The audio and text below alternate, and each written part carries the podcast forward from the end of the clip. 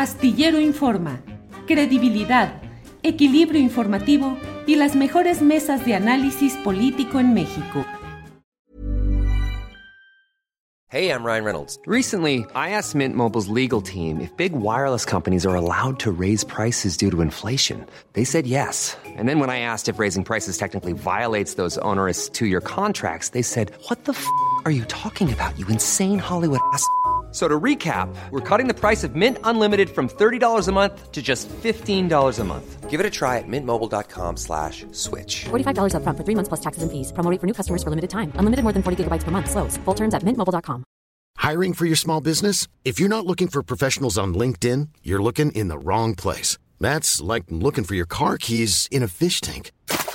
LinkedIn helps you hire professionals you can't find anywhere else, even those who aren't actively searching for a new job but might be open to the perfect role. In a given month, over 70% of LinkedIn users don't even visit other leading job sites. So start looking in the right place. With LinkedIn, you can hire professionals like a professional. Post your free job on linkedin.com slash people today.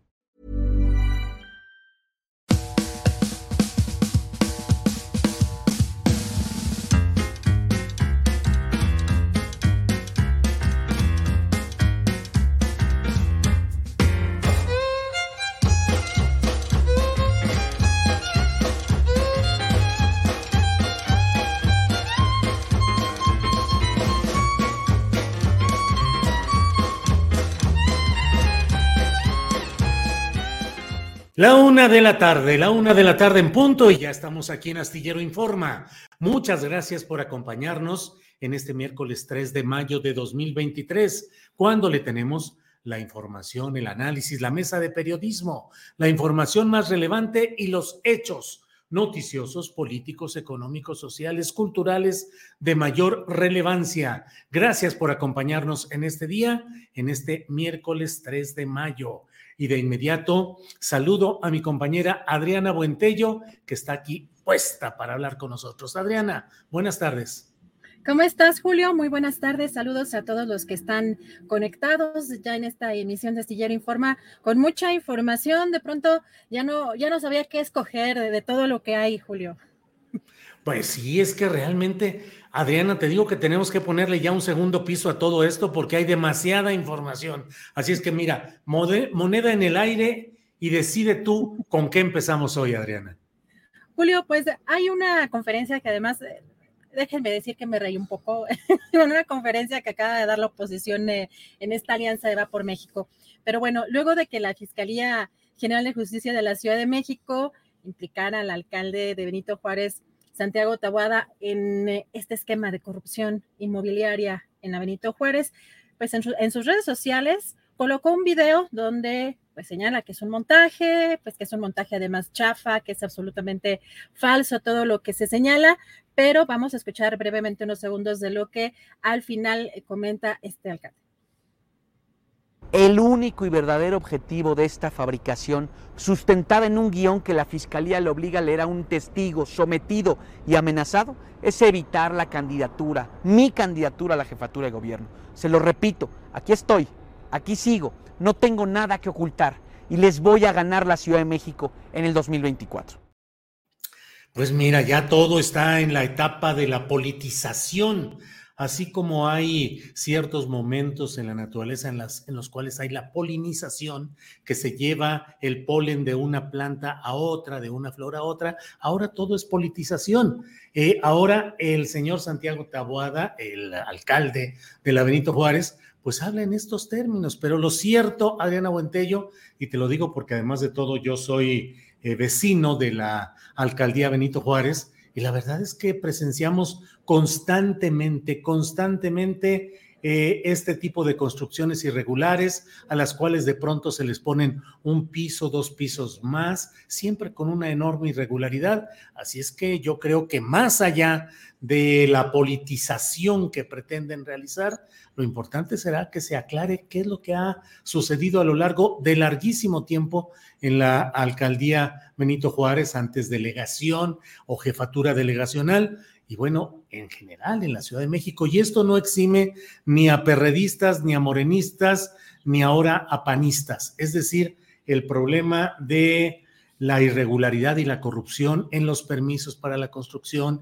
en la tolerancia a los arquitectos o los ingenieros que hacen y deshacen a su contentillo en entendimiento con autoridades de diferentes partidos, tiene que esclarecerse, Adriana. Pues Julio, y además eh, yo creo que quienes vivimos aquí en la Ciudad de México y en diferentes alcaldías, pero durante la gestión precisamente de Miguel Ángel Mancera vimos en diferentes lugares un boom inmobiliario brutal, ¿no? En zonas como Paseo de la Reforma, por ejemplo, en, zonas eh, de la Cuauhtémoc, porque es una zona también turística muy importante y por supuesto que en la Juárez desde hace muchos años también habían varias denuncias sobre este tema, pero fíjate que en esta conferencia donde estuvieron eh, presentes los líderes del PAN, Marco Cortés, del PRI, Alejandro Moreno, pero del PRD no estuvo Jesús Zambrano, sino pues su representante personal, allí como le llamaron Marco Cortés, eh, me parece que fue Marco Cortés quien le llamó así, pues Luis Cházaro, el coordinador de los diputados del PRD. Y pues en esta conferencia vamos a ver qué es lo que señala, porque por supuesto que todo lo están centrando en un tema electoral, pero vamos a ver cómo lo dijeron. Hoy los hemos convocado ante esta actitud perversa, ante este gobierno de López Obrador, de Claudia Sheinbaum, estos gobiernos de Morena, que es evidente que tienen pavor de que les ganemos la presidencia de la República en el 2024 y por supuesto que les ganemos la Ciudad de México. Ya huelen a derrota. Y por eso es que están actuando como lo están haciendo, de forma ilegal. Por ello es que la Fiscalía de la Ciudad de México, la propia Unidad de Inteligencia Financiera de Hacienda, están vulgarmente convertidas en los brazos operadores del gobierno morenista de López Obrador y de Claudia Sheinbaum.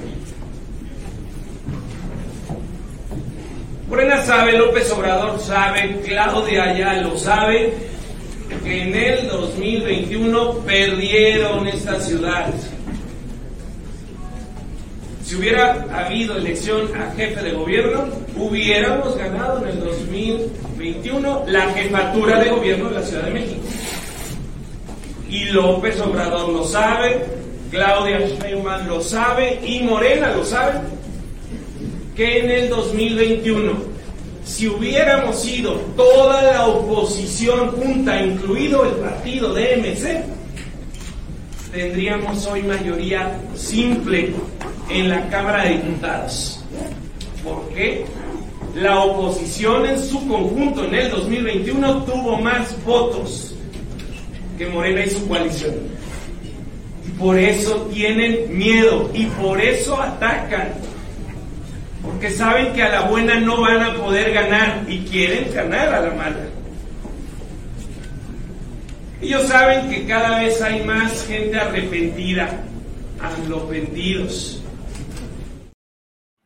Fíjate que es un discurso que le quita fuerza a la idea de someterse a la justicia y a las leyes como siempre pregonan estos dirigentes de la oposición. Claro, el simple cuadro escénico pues es muy llamativo. Moreira, Añorbe, eh, Xochitl, em, Alito, eh, otros priistas, eh, panistas metidos siempre en este negocio inmobiliario.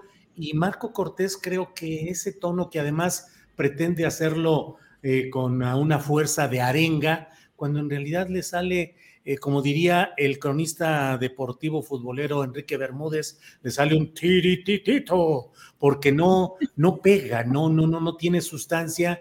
Y decir tienen pavor, pues la verdad es que resulta un atrevimiento político y electoral fuerte, que lo que trata es de encubrir lo que creo que todo, sobre todo quienes se asumen como demócratas, respetuosos de las leyes, debería ser, pues vamos a mostrar y vamos a demostrar y vamos a avanzar en este proceso pero no adjudicarlo todo a la pelea política y electoral. Adriana.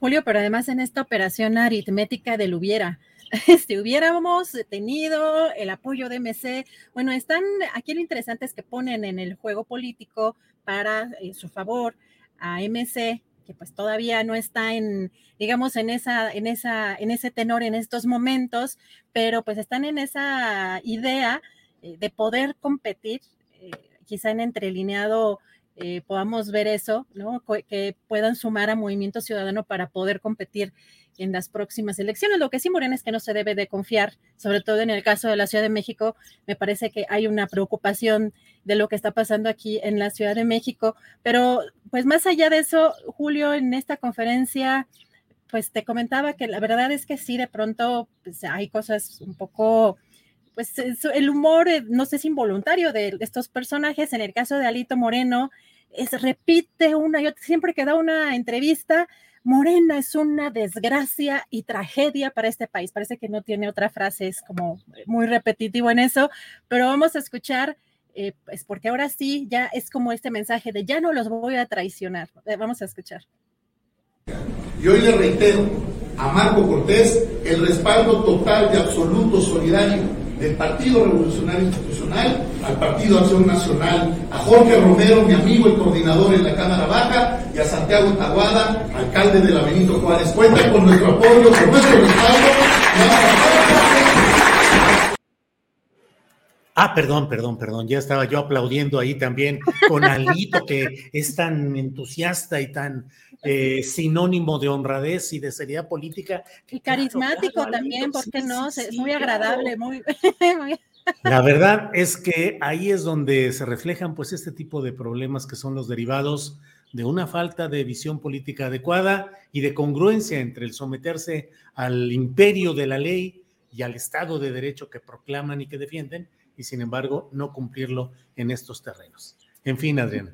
Bueno, y vimos a un Santiago Krill, que por supuesto ya se cree el candidato, ¿no? Gritar mucho.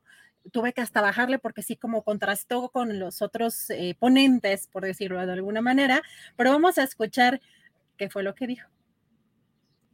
Quiero en primer lugar decirle a mi amigo, a mi compañero, que todos para uno y uno para todos contigo, Santiago Taboada. Ándale, los tres mosqueteros y D'Artagnan redivivos en esta edición de otros aplausos, muchos aplausos entre ellos, porque a fin de cuentas, pues la verdad es que son actos meramente políticos. Ahora, Santiago Krill, eh, pues arriesga el señor Constitución mucho de lo que él dice y lo que él pretende proponer hacia el futuro, pues con esto de todos para uno y uno para todos, todos para ser Alito, todos para ser Marco Cortés, todos para ser Moreira, bueno, pues entonces ahí está su propia definición a la Alejandro Dumas, que es este tema de los tres mosqueteros, Adrián. Qué impresión, pero eh, de verdad que sí es muy montado en esta dinámica de sentirse ya el candidato de esa, de esta alianza, pues halagando a todos los partidos. Y, pues vamos a ver también porque Ana Francis Moore también reaccionó en las redes sociales y es importante porque justamente dice, ah, pues por eso no vinieron a chambear, hagan sus cosas de partido por la tarde, noche, como todo mundo, para que cumplan con su trabajo de día. Diputados faltistas del PAN, sugerencia respetuosa. Ay, pues mira, nada más, ciertamente no van a cumplir con el trabajo legislativo, pero sí, pues en la grilla, en la grilla que anda desatada. Adriana.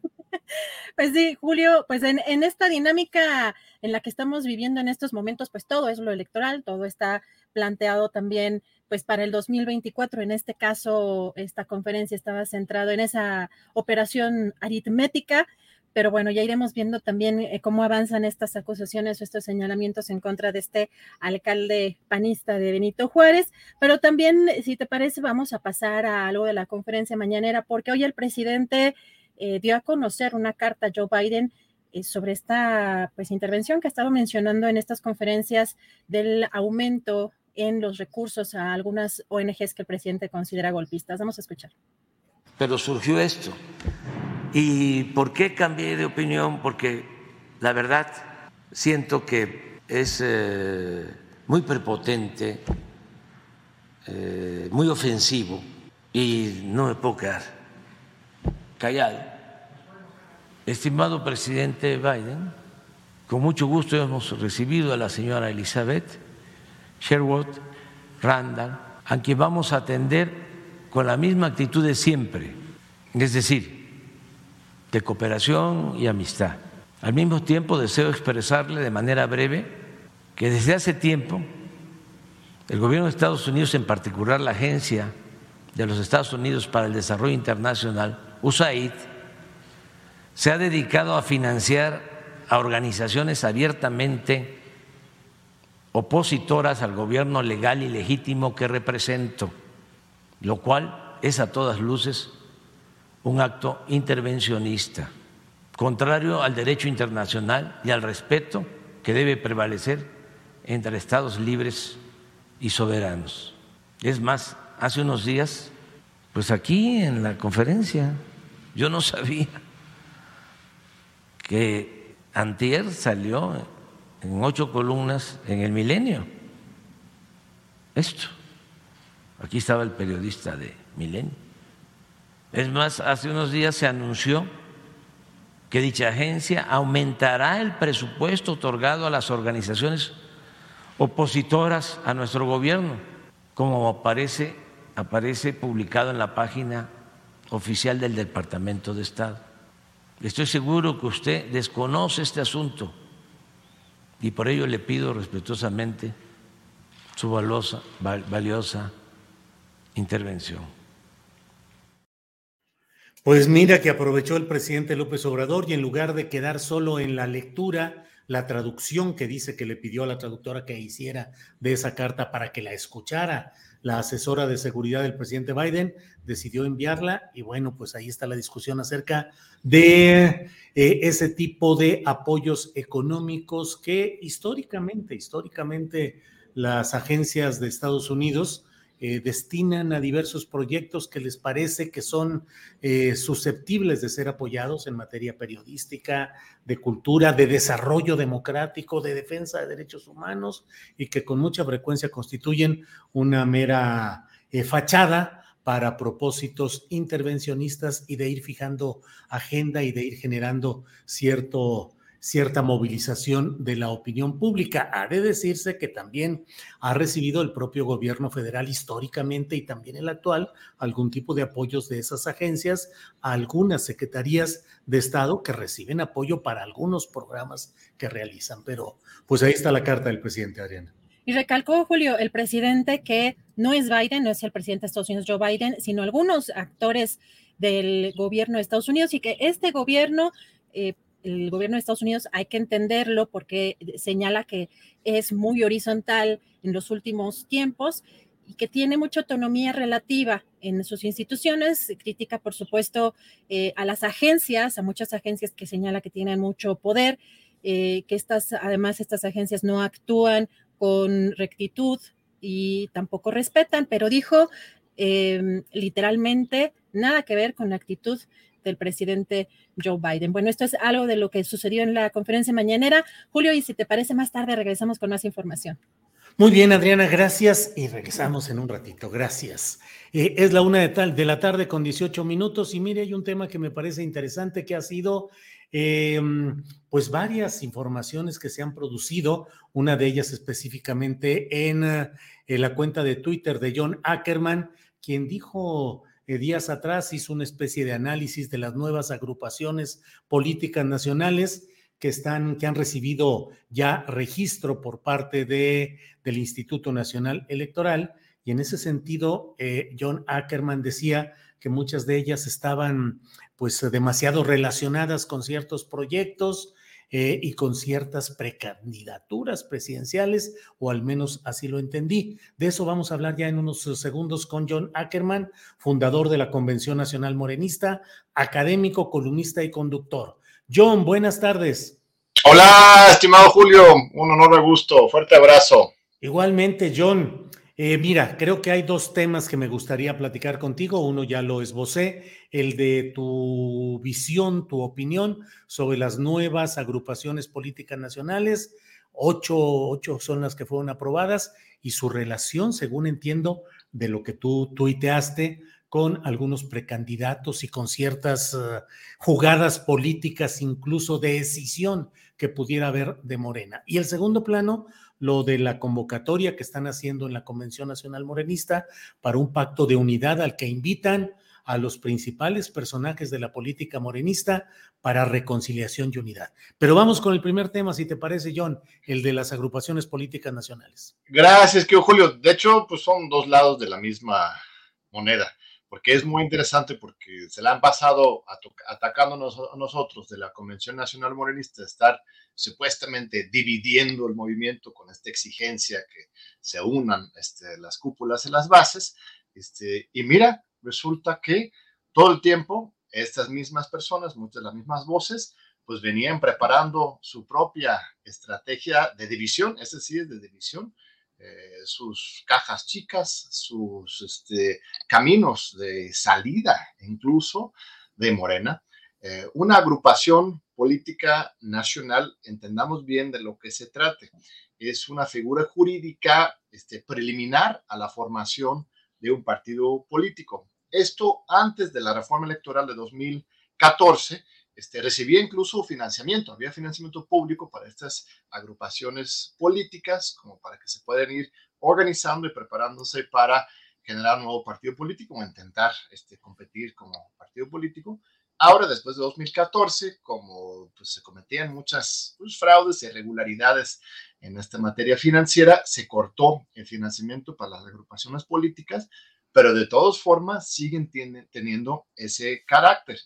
Este, estas ocho nuevas agrupaciones políticas nacionales anunciaron su pretensión de convertirse en esta semilla de un nuevo partido político hace unos meses. El INE acaba de aprobarlo y el siguiente paso sería, pues naturalmente, a partir de enero de 2020 25, que es cuando se abre la convocatoria, la posibilidad de crear un nuevo partido político, pues eso es el, destino natural de una agrupación política. No le digo que necesariamente eso va a ocurrir, pero eso es lo que están señalando. Por otro lado, durante la campaña 2024, estas agrupaciones políticas pues, pueden funcionar como una especie de caja chica porque ellos pueden aliarse con Morena, pero manejar sus finanzas aparte. Y llama mucho la atención eh, las características de los personajes que están en estas nuevas agrupaciones.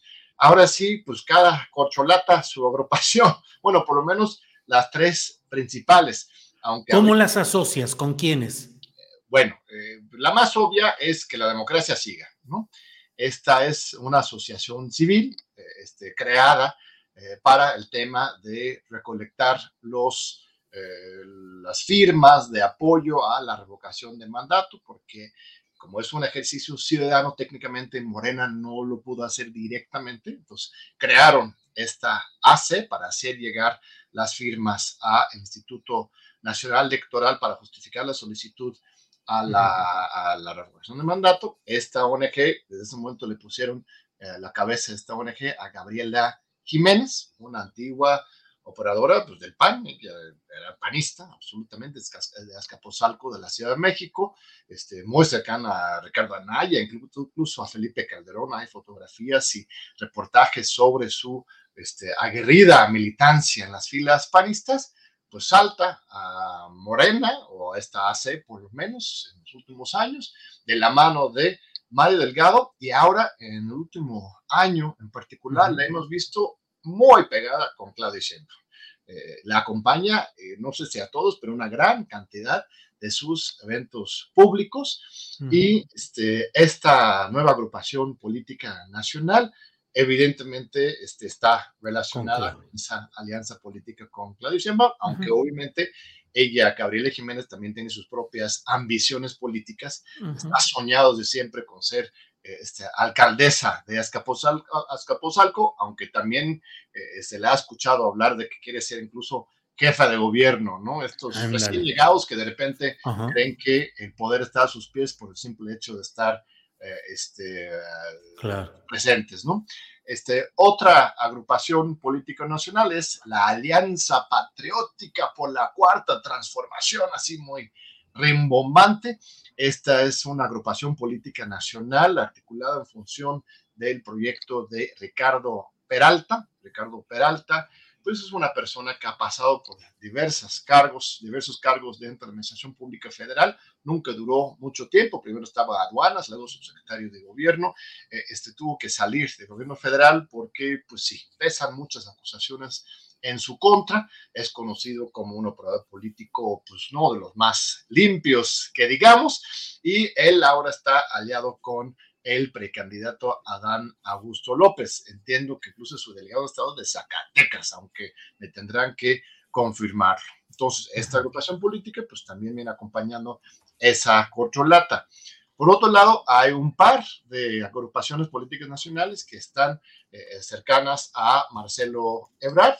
Una es este, la frente, el Frente por la Cuarta Transformación, eso lo dirige Elías Moreno Brizuela. Él es un antiguo perredista, este amigo muy cercano a Marcelo Ebrard, que ha declarado en muchas ocasiones que él va con Marcelo.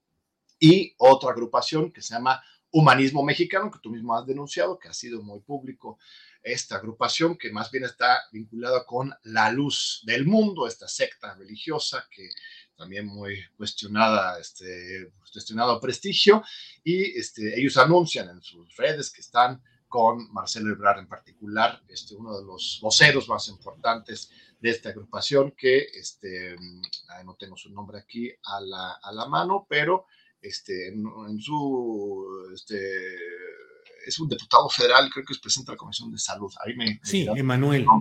Emanuel, exactamente, es él. Este, hay otra agrupación política nacional que se llama de, este, Arcoiris, me parece, que es sobre la cuestión de la diversidad sexual, muy respetable, este, vinculado con una diputada también este, de este movimiento, de esa comunidad, que también en sus redes pronuncia, se pronuncia a favor de Marcelo Ebrard. Entonces, ahí incluso son tres agrupaciones políticas con, con Marcelo. Este, haciendo análisis de las otras, hay uno que se llama este, liberalismo demócrata, que parece que es el grupo de Jalisco. Eh, este, luego hay otro grupo que es un grupo pequeño de Puebla, estos no los ubico directamente con otro corcholata, y hay uno último que se llama Con Causa Común, que por mucho el que le estamos eh, rastreando no encuentro quién es el patrocinador. No vaya a ser este, Monreal, por ejemplo, puede ser, o Noroña, etcétera, pero este, pues Noroña está en el, PT, pues Noroña, el Monreal también ya tiene este, varias alianzas en otros espacios políticos. Oye, John, leí que sí, decías que de las, de las ocho agrupaciones políticas nacionales, la gran mayoría tenía relación con el proyecto 4T.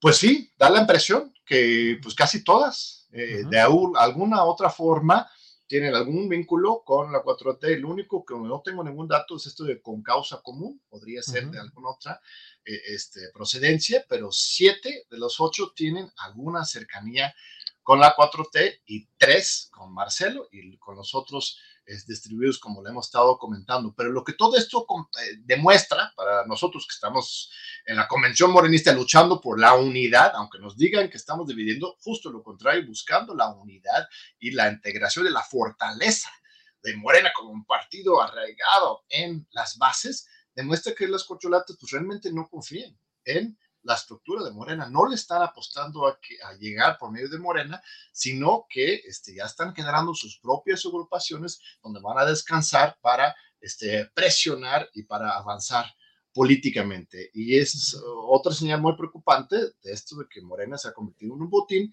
y que no estamos respetando la institucionalidad del partido. Y de ahí sale aunque ya lo teníamos planeado antes de que supiéramos de esto, pero es una evidencia que comprueba lo que estamos exigiendo, es este acuerdo de unidad, es muy importante, querido Julio, porque eh, este, nosotros estamos invitando, pues sí, claro, a Mario Ciclali, a Durazo, a, a, Rafael Barajas, a, a a Claudia y a Marcelo, eh, este, a, a, todos, a este, que realmente entiendan que se está poniendo en riesgo la efectividad electoral a largo plazo también están en juego muchas cosas, pero viendo nada más en el corto mediano plazo, rumbo a 2024, si el partido sigue fracturado entre élites y bases, este, no va a llegar con la fuerza que necesita.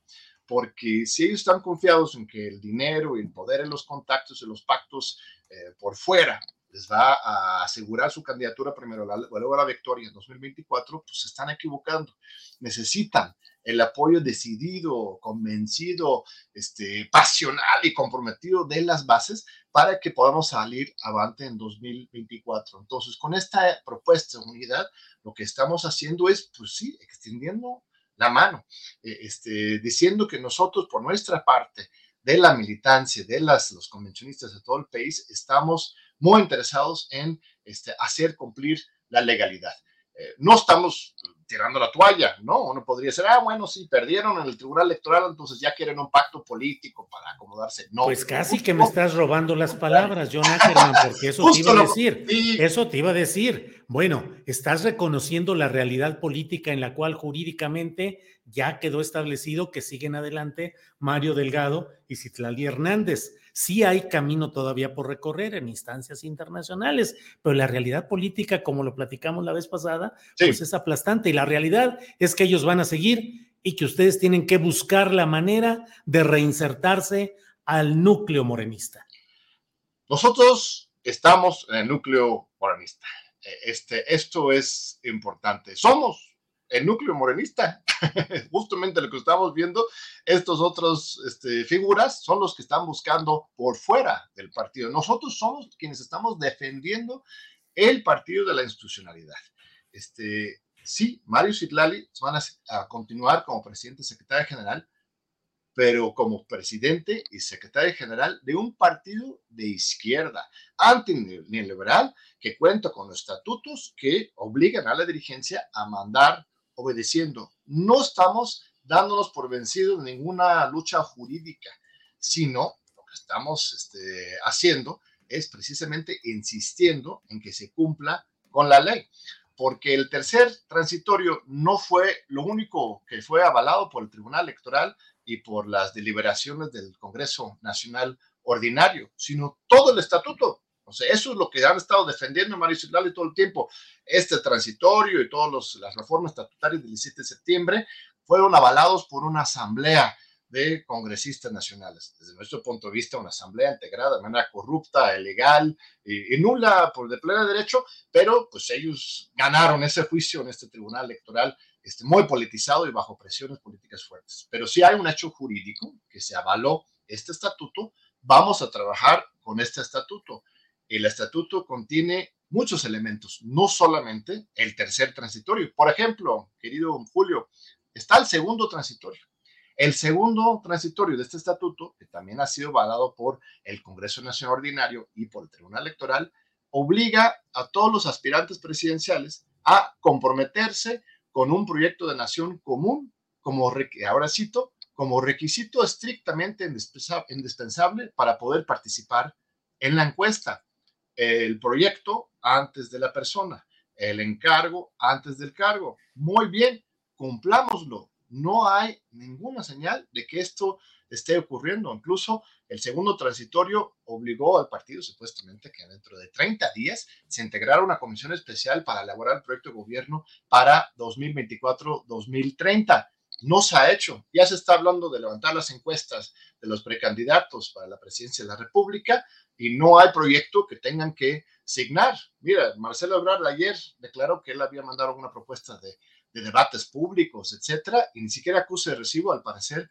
le dieron a él. Entonces, hay un vacío este, interno que estamos pidiendo con este acuerdo de unidad que se cumpla. El acuerdo de unidad no es este, simplemente reunirnos para hacer un acuerdo político. No, es una invitación a la dirigencia, a las, a las diferentes fuerzas del partido, a que juntos hagamos valer los estatutos, porque son los estatutos los que permiten avanzar en igualdad y en, este, en unidad, al final de cuentas, con respecto a la militancia. Hay otros artículos. Artículo sexto, por ejemplo, habla de la necesidad de combatir todos, toda forma de corrupción, de clientelismo, de este, paternalismo, de compra del voto, de este, este, todos estos vicios de viaje política. Y el artículo sexto bis habla de que los candidatos tienen que tener trayectorias limpias. Este, vamos a hacer valer eso como criterio de unidad.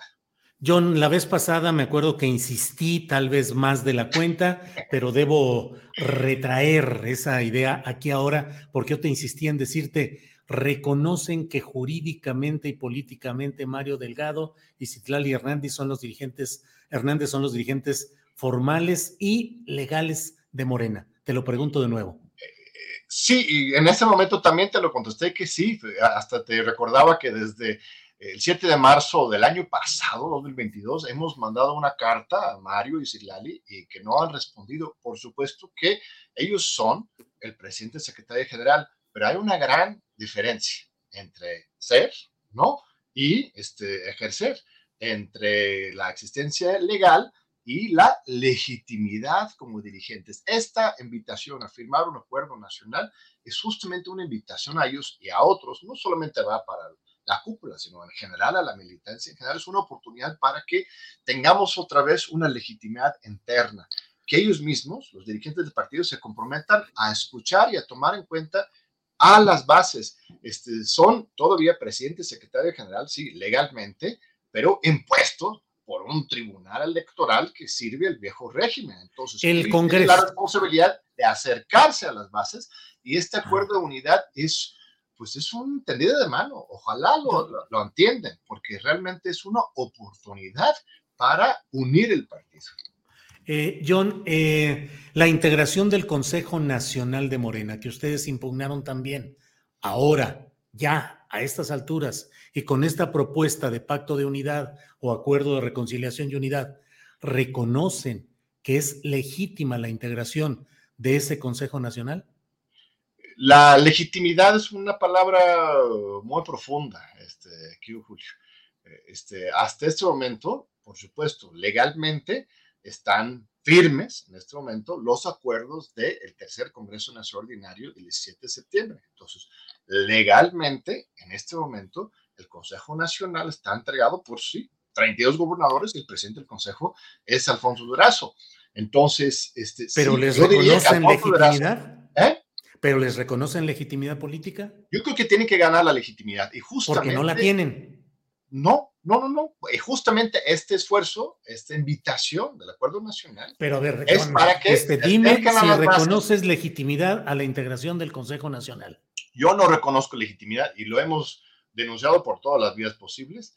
Eh, este, hemos acreditado, demostrado este, con pruebas eh, los fraudes del 30 y 31 de julio del año pasado y los graves errores y violaciones procesales durante el tercer Congreso Nacional Ordinario. Están abiertos todavía juicios en contra de estos procesos este, vergonzosos para un partido de izquierda. Pero este, ¿cómo invitar Para mí no, son, no son legítimos, son, son legales, pero tenemos que, y esto es la, invitación del Acuerdo Nacional, tenemos que caminar hacia 24 construyendo unidad y eso pasaría justamente por un esfuerzo de parte de estos dirigentes de legitimarse desde sus posiciones. Y la mejor forma de legitimarse es comprometiéndose a cumplir con el estatuto. No estamos pidiendo nada más, no estamos buscando negociar cargos, ni mucho menos. Lo que estamos buscando es que ellos mismos se comprometen de aquí en adelante cumplir con la ley, con el estatuto. Si no, se va a repetir lo de 2021 y eso daña al desempeño electoral de Morena y eso no lo queremos nadie. John, es eh, el mismo argumento del PAN frente a Carlos Salinas de Gortari, encabezados por Diego Fernández de Ceballos y don Luis H. Álvarez, que decían que Carlos Salinas tenía que legitimarse de facto en los hechos y firmaron un acuerdo de unidad y reconciliación que permitió que cogobernaran el PAN y el salinismo. Mira, este, no sé si estás insinuando que yo parezca al, al PAN, eso sería un, un, error. Digo que es la misma lógica política. No está, mira, no estamos nosotros de ninguna manera haciendo ningún trabajo de la oposición, sino todo lo contrario, ¿no? Este, hemos denunciado en los últimos días, incluso, una entrevista dio, por ejemplo, Citlali Hernández a una periodista en que entre los dos este, iban generando la teoría de que Ackerman estaría a servicio incluso de intereses extranjeros, ¿no? Para ¿no? De ninguna manera estamos reproduciendo ni buscando este, dar continuidad a algún proyecto de la oposición, sino todo lo contrario, desde dentro de la izquierda. Este, estamos buscando generar un espacio de diálogo. Mira, claro, el PAN y el PRI al final de cuentas, Diego Fernández de Fallos y Carlos Salinas de Cortari compartían un mismo proyecto político neoliberal, autoritario y represivo, y juntos buscaban este, pues, cogobernar y generar un eje para hacer frente a la izquierda. Distancias muy tomadas este, en términos de académico o comparativo, si es lo que me estás invitando a hacer, este, podría ser eh, este, que, pues sí, estamos reconociendo que al final de cuentas, la cúpula del partido, los candidatos eh, de Morena o los que quieren ser candidatos de Morena y nosotros de la Convención Nacional Morenista, que agrupa miles de militantes en todo el país, compartimos un mismo proyecto, queremos trabajar juntos eh, para confrontar a una oposición que para nosotros es la oposición neoliberal autoritaria y que es necesario estar unidos de este lado. Entonces, lo que no se ganaron en las urnas, ¿no? Mario y Citlali se impusieron por medio de dos, tres, tres este, fallos del Tribunal Electoral, tendrán que ganarlo en los hechos, acercándose a las bases para que juntos podamos hacer frente a nuestro adversario común, que es el neoliberalismo y la oposición del PAN y el PRI. En ese sentido, pues este, podría estar abierto un análisis comparativo, pero sí, no nos equivoquemos, ¿no? No, estamos de ninguna manera eh, repitiendo viejos esquemas, sino más bien todo lo contrario, estamos en contra de la reproducción de los esquemas autoritarios, clientelares, eh, este, personalistas, corruptas y de violación de los estatutos que se está reproduciendo hoy en Morena, que se asemeja mucho a el viejo PRI. John, te agradezco mucho esta posibilidad de hablar con amplitud de este tema y veremos cómo camina y cómo transita esta propuesta que están haciendo de un acuerdo de unidad y de reconciliación política con la dirigencia formal, la dirigencia eh, de Morena y con algunos de sus principales personajes e incluso los precandidatos presidenciales. John, como siempre, muy agradecido. Gracias, estimado Julio. Y sí, insistir que este acuerdo es a favor de la legalidad. Lo único que pedimos es eso, que se cumplan los estatutos como factor de articulación, de unidad y de trabajo conjunto para poder salir fuerte, fuerte y consolidado y victoriosos este, de Morena en toda su pluralidad en 2024. Un privilegio para nosotros, para mí, querido Julio, de veras, conversar contigo como siempre. Igualmente, John, gracias y seguimos en contacto. Hasta pronto. Es la una de la tarde con 41 minutos, una de la tarde con 41 minutos. Em, en estos días nos hemos enterado y particularmente por una mención insistente que se ha hecho en el chat de decirnos qué está pasando con Jesús Lemos. Le retiraron eh, la protección del mecanismo que otorga el gobierno federal para personas defensoras de derechos humanos y periodistas. ¿Qué sucede con Jesús Lemus, periodista, escritor, autor de varios libros que esclarecen y que ayudan a entender la muy fangosa y complicada realidad de la vida judicial, de la vida política. Eh, sus libros más recientes, uno relacionado, el licenciado, relacionado con eh, Genaro García Luna y otro relacionado con el propio fiscal general de la República, Alejandro Gertz Manero. Está con nosotros Jesús Lemus, a quien agradezco que esté en esta ocasión. Jesús, buenas tardes. ¿Qué tal, Julio? Buenas tardes. Gracias por esta posibilidad de platicar contigo, siempre a tus órdenes. Jesús, pues nos enteramos de que te fue retirado este mecanismo de protección para periodistas y personas defensoras de derechos, derechos humanos. Escribiste, saliendo de la Junta del Mecanismo, la 4T votó a favor de que me quiten las medidas de seguridad. El exilio o la muerte es lo que me han ofrecido. Gracias Alejandro Encinas, Adán Augusto López Hernández, Jesús Ramírez Cuevas, Rosa Isela Rodríguez y Andrés Manuel López Obrador. ¿De qué se trata y qué sucedió, Jesús? Gracias, Julio, por esta, por esta posibilidad. Pues fíjate que yo tengo, bueno, yo tenía las, las medidas de seguridad que me otorgó el mecanismo desde el pasado 7 de agosto, cuando hombres armados llegaron a mi domicilio eh, preguntando por mí, con no muy buenas intenciones, y el mecanismo activó la protección para mi persona, designó un grupo de seguridad para mi cuidado y para seguir haciendo mi trabajo.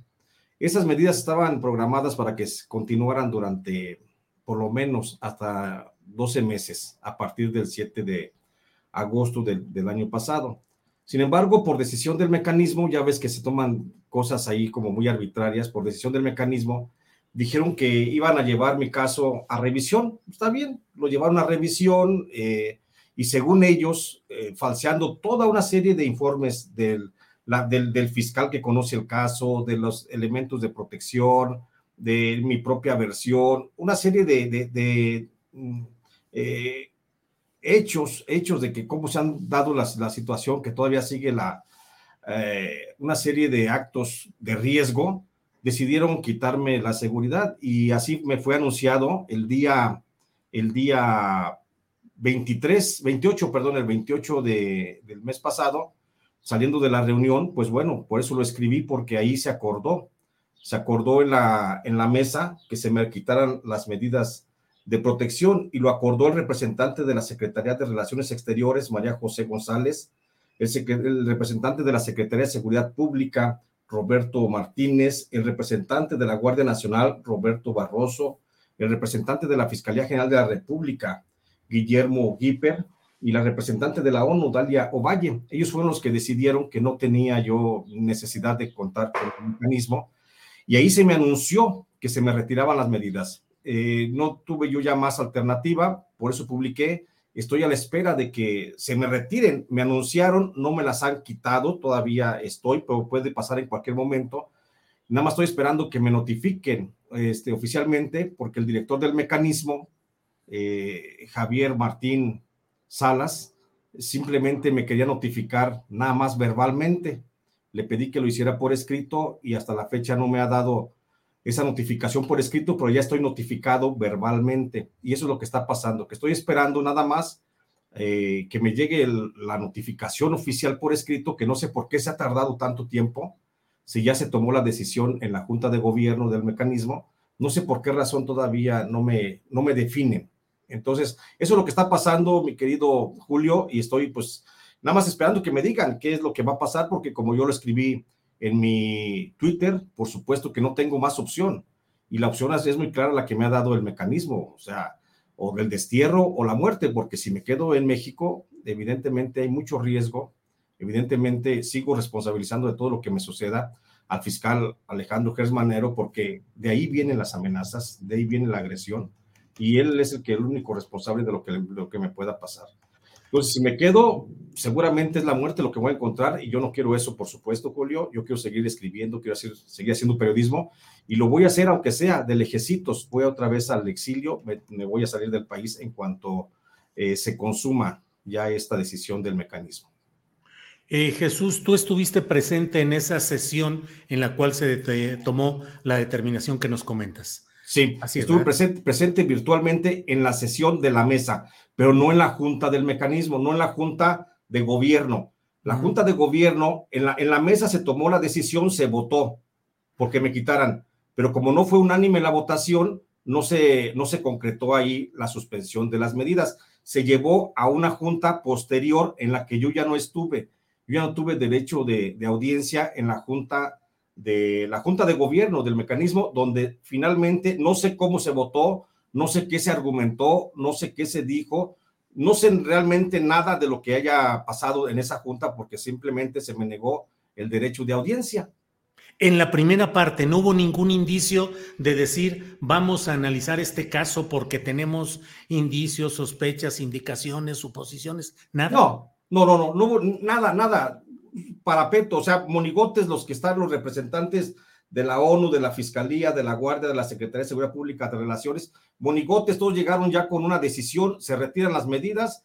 Eh, yo dije una exposición, hice mi exposición, eh, la escucharon como, bueno, como cualquier cosa, no hubo ni un comentario nada más y simplemente se pasó a votación y todos votaron para que se me quitara, bueno, excepto una persona de la Comisión Nacional de Derechos Humanos que votó a favor de que se mantuviera. Por eso no fue unánime el retiro de las medidas en ese momento.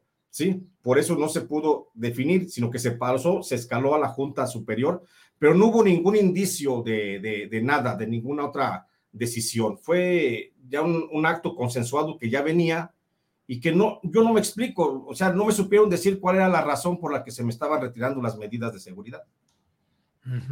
eh, Jesús, y Dices, responsabilizo a Alejandro Gersmanero de lo que suceda, de ahí vienen las amenazas, la agresión. Específicamente, ¿a qué te refieres, Jesús? específicamente me refiero a que Alejandro Gersmanero ha instruido a un grupo, a una célula de trabajo de la Fiscalía General de la República para que me investigue.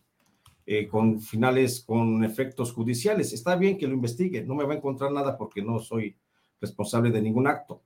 Pero como, como el gato que se quemó con el atole, ya luego le soplaba al jocoque, pues acuérdense que a mí también me pasó lo mismo con Felipe Calderón y fui encarcelado por, por la supuesta comisión de delitos que me inventaron y estuve encarcelado tres años. Entonces, ese es mi temor que puede llegar ahora, que puedan este, buscar eh, algún argumento, algún pretexto y otra vez anularme otro tiempo en la, en la cárcel, en el mejor de los casos. Puede darse también, por supuesto, yo no, yo no la descarto, pues la, la, agresión física. Alejandro Gers Manero cuenta con todos los elementos físicos y materiales económicos, por supuesto, para cometer cualquier atentado. Y él es el principal responsable porque las agresiones que vienen aparecen justamente después de la publicación del libro El Fiscal Imperial. Además de que hay indicios, hay indicios de que, y hay una investigación corriendo sobre esto, Julio. Hay una investigación de una, de una fiscalía en un estado donde está interpuesta una denuncia, no la podía interponer en la fiscalía, en la FEADLE de la Fiscalía General de la República, porque son ellos mismos, pero hay una investigación en una fiscalía estatal que se está corriendo y hay indicios de que una participación directa del fiscal en un acto de intimidación sobre mi persona.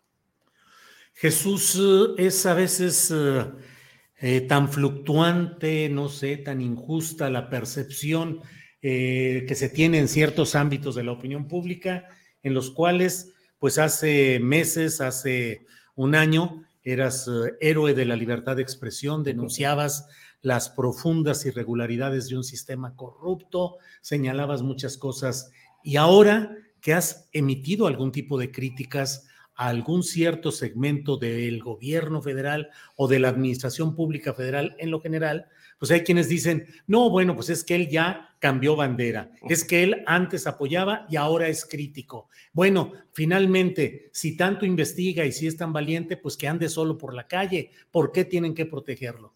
¿Cómo has eh, sobrellevado este tipo de comentarios que obviamente tú los has estar leyendo y registrando, Jesús? Por supuesto, los registros los estoy leyendo. Hay una, hay una campaña de agresión contra mi persona y está bien. Está bien, no podemos tampoco cambiar la forma de pensar de la gente. Hay mucha gente que emite criterios de opinión nada más por el hecho de tener un celular a la mano y la posibilidad de conectarte al YouTube y escuchar y poder vertir sus opiniones. Está bien, tienen derecho derecho a hacerlo. Lo que yo quiero expresar es que yo no soy militante ni soy simpatizante de ninguna corriente política, Julio. Yo soy un periodista que me debo solamente a la audiencia y que le debo de presentar un trabajo a la audiencia y que mi obligación es presentarle, develar los hechos como son, sin ninguna tendencia. Tengo filias personales, simpatizo con la cuarta transformación, simpatizo en lo, en lo personal, pero de alguna forma busco que eso no influya en mi trabajo. Y por eso he hecho trabajos tan importantes como el de licenciado, donde expongo la putrefacción que prevaleció en la administración de Felipe Calderón y la corrupción de Genaro García Luna con los narcotraficantes. Y también hice trabajos exponiendo la corrupción. a este libro de Jaque Peña, que escribo, donde escribo todo el proceso de corrupción del PRI en el gobierno de la pasada administración. El hecho de que yo exponga fallas del actual sistema político de la 4T no quiere decir que como muchos me han considerado, que sea un enemigo. Un periodista no tiene que cambiar de bandera. Un periodista no tiene que andar brincando de un lado para otro, ni un periodista, y tú lo sabes, Julio, porque tú también nos has dado ejemplo de ello. Un periodista tiene que ser íntegro y derecho y directo con la información. Nosotros no podemos ser, estar cerca del régimen. Es como dice el presidente López Obrador. El periodismo más eficiente es aquel que se hace lo más alejado del poder. Y creo que eso es lo, fundamental. Yo he sido objeto de crítica en las últimas semanas, pues por el hecho de que en mis análisis informativos, en mis opiniones, he vertido la posibilidad de que Adán Augusto López Hernández ha pedido, ha perdido la posibilidad de ser candidato presidencial. Y eso yo lo he dicho en un claro ejercicio de análisis informativo. Y eso es lo que me ha costado. Y pienso que a lo mejor, quiero pensar que no, pero podría ser que sí, eso es lo que me ha costado también el hecho de que se haya tomado la decisión desde la cúpula de quitarme las medidas de seguridad. Que si es uno periodista valiente, entonces que ande uno solo, te voy a decir una cosa, mi querido. Yo acudo al mecanismo, a la protección, primero porque el mecanismo allí está, yo no lo creé para mí, el mecanismo se creó por un ministerio de ley y es un mecanismo que nos sirve y nos debe servir a los periodistas. Por eso estoy acudiendo. No estoy pidiendo un trato especial, no estoy pidiendo una atención privilegiada, no estoy pidiendo que me lleven a reportear sobre los hombros de alguien. Simplemente estoy, pidiendo el acceso al derecho que cualquier periodista debe tener en México. Si el mecanismo va a ser para unos cuantos, entonces que nos digan y que lo definan y que sepamos quiénes son los que pueden aspirar al mecanismo y quiénes no pueden aspirar al mecanismo. El mecanismo ahí está, se creó para eso y únicamente estoy reclamando mi derecho a ello. Nada más, yo no quiero que me den un trato preferencial, yo nomás quiero, si hubo una, hubo una situación de riesgo, si hizo un análisis de riesgo y tengo derecho a la protección, que se me dé, nada más. Pero también, si no tengo derecho a la protección, que me expliquen y que me digan por qué razón no tengo derecho a la protección, pero que me lo expliquen, Julio, porque estoy hablando en el mecanismo con una pared que no responde ni Alejandro Encinas, ni el famoso Irazoque, ni Martín Salas, ni Pablo Ballesteros, ni todos los demás, nadie, nadie atiende. Por eso ahí yo veo una clara responsabilidad de Adán Augusto López Hernández, porque para eso está el mecanismo, para que responda. Te digo, si no me van a, dar la protección, está bien, está bien, yo no me aferro a cosas que no deben de ser. Yo lo que único que quiero es que me expliquen por qué me han quitado las medidas de protección que tenía programadas para 12 meses y por qué a los 8 meses han tomado la decisión de decir, te las quitamos. ¿Sí? Eso es lo único que estoy, que estoy pidiendo y tampoco soy valiente. Por eso justamente, mi querido Julio, en cuanto a mí me hagan efectivo el retiro de las medidas, que se me cumpla lo que ya se me anunció, el retiro de las medidas, pues yo me voy a tener que salir del país, me voy a exiliar porque yo no puedo ejercer periodismo en las condiciones actuales en las que, en las que se tiene en el país. ¿Sí? Dijeras, soy periodista que estoy eh, cubriendo la notita diaria del presidente municipal, pues a lo mejor te la juegas, ¿sí? Pero la gente también reclama trabajos de mayor importancia, de mayor, este, de mayor envergadura, y entonces hay que cumplirle también a la gente. Yo no puedo tampoco mañana volverme reportero de la fuente oficial y estar mandando boletines a, los medios para los que trabajo, ¿sí? Yo tengo una, una, carrera, tengo una trayectoria, la voy a seguir manteniendo sobre la misma, voy a seguir haciendo mi periodismo eh, ambulante por todos lados y voy a seguir en esto, no me va a parar esto, nada más que ahora lo tendré que hacer desde el exilio. Esa es la razón, porque si me quedo me van a matar, Julio.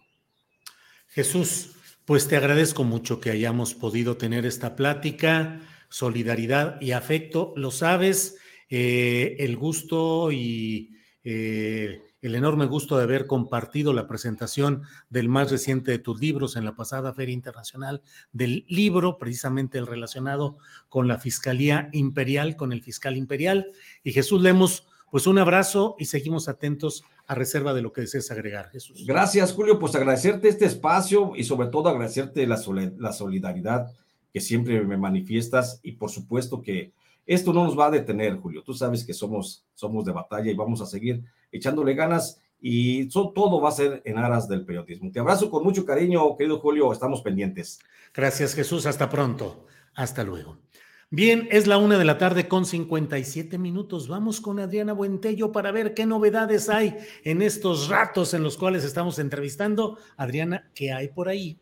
Pues un segmento más de la conferencia mañanera que creo importante antes de entrar a la mesa en donde van a analizar muchos de estos temas, porque hoy el presidente, por supuesto, defendió esta reforma al CONACIT, pero la titular, eh, María Elena Álvarez Buyac, pues eh, detalló algunos de los fideicomisos y algunas eh, eh, cuestiones fueron señaladas en, temas de desvío de recursos e incluso redes también, eh, pues dentro de estos institutos. Vamos a escuchar qué fue lo que dijo. En esta gráfica les muestro cómo desde el sexenio del presidente Fox se generaron estos instrumentos, los fideicomisos, para poder ahí acumular recursos del presupuesto de egresos de la Federación y desde ahí poderlos administrar de manera opaca y ajena a las funciones del Consejo Nacional de Ciencia y Tecnología. Estos fideicomisos fueron aumentando durante el periodo de Calderón del licenciado Peña hasta llegar a 91 cuando nosotros llegamos. Y se transfirieron a través de estos fideicomisos y también de programas presupuestarios del CONACIT más de 45 mil millones de pesos a empresas privadas, nacionales y también transnacionales. Tenemos aquí algunas que en conjunto recibieron más de 2.600 millones de pesos y no solamente hubo desvío a favor de intereses económicos, sino también de intereses creados políticos. Aquí presentamos una pequeña radiografía de las redes que habilitó uno de los centros públicos de investigación en su época eh, pues neoliberal desviando sus funciones que deberían de ser a favor de todo el país y estrictamente para desarrollar investigación científica en ciencias sociales, en economía y formar recursos.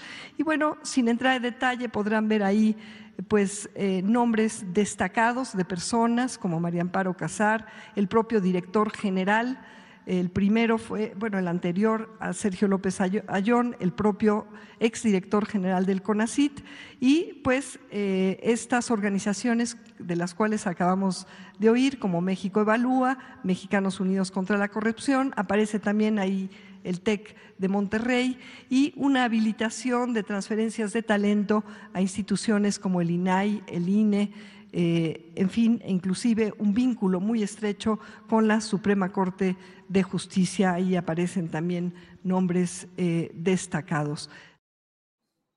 Bueno, pues mira que está ahí toda una red, falta ver exactamente cuál es la vinculación y cuál es la narrativa que vincula una cosa con otra, pero bueno, pues ahí está dura la batalla por la narrativa y por las reformas eh, correspondientes a este tema de ciencia y tecnología, Adriana. Así es, pues causó mucha polémica este mapa en las redes sociales, por supuesto, por parte eh, de algunos profesores o académicos de algunas de estas instituciones. Eh, vamos a entrar en la mesa, Julio, regresamos más tarde para cerrar el programa.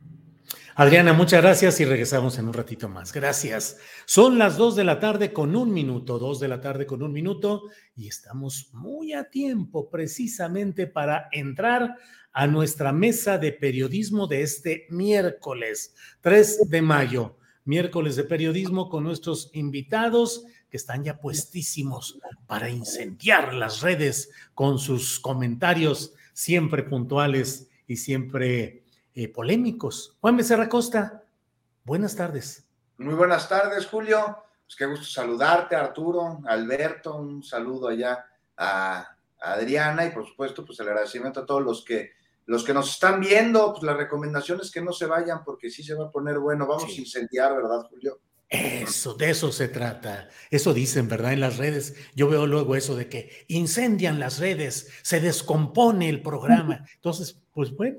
Arturo Cano, buenas tardes. Buenas tardes, Julio, Alberto, Juan. A veces son unas chinampinas nada más, pero le ponen esas figuras de boom y así como fueran explosiones. Este, gracias a todas las personas que nos acompañan y muchas felicitaciones hoy día de la Santa Cruz a todas las trabajadoras y los trabajadores de la construcción que están, que están de fiesta hoy. Hoy mero es el día de la Santa Cruz, Arturo. Ándale. Muy bien. Alberto Nájar, buenas tardes. Hola, ¿qué tal, Julio? Buenas tardes, Arturo, Juan, Adriana, todos los que nos escuchan, un, un abrazo. Y sí, pues la verdad que sí, luego eh, el incendio termina apenas en, ¿qué será? Parafraseando este, este eh, conductor, en un titirititito, una cosa titirititito. Titirititito, como lo que pasa ahí con este grupo, ¿cómo se llama? Mexicanos contra la corrupción, contra Lati, con latinos y, y todos los demás medios que le siguen, le ponen de su cosecha y le agregan y publican planas y planas y planas y de informaciones así, chiquitito, chiquititito. Vaya, vaya. Alberto, porque además, eh, eh, pues muchos de estos comentarios que se van haciendo, eh, pues surgen de ese mantenimiento del amarillismo, del sensacionalismo, de una imprecisión informativa que sin embargo se infla, se infla y va convirtiéndose en una bola de nieve que luego van incrementando otro tipo de medios. ¿Cómo has visto específicamente el tema, Alberto, de esta investigación o estas, estos datos que han dado eh, Mexicanos contra la Corrupción y la Impunidad, que es eh, la insignia periodística, mediática y de presión política de Claudio X González, y Latinus, que sabemos que es pues la vertiente más racista en este ámbito informativo, con el tema de este asunto de Andrés López Beltrán. ¿Cómo lo has visto, Alberto? Hey, I'm Ryan Reynolds. At Mint Mobile, we like to do the opposite of what Big Wireless does. They charge you a lot, we charge you a little. So naturally, when they announced they'd be raising their prices due to inflation, we decided to deflate our prices due to not hating you.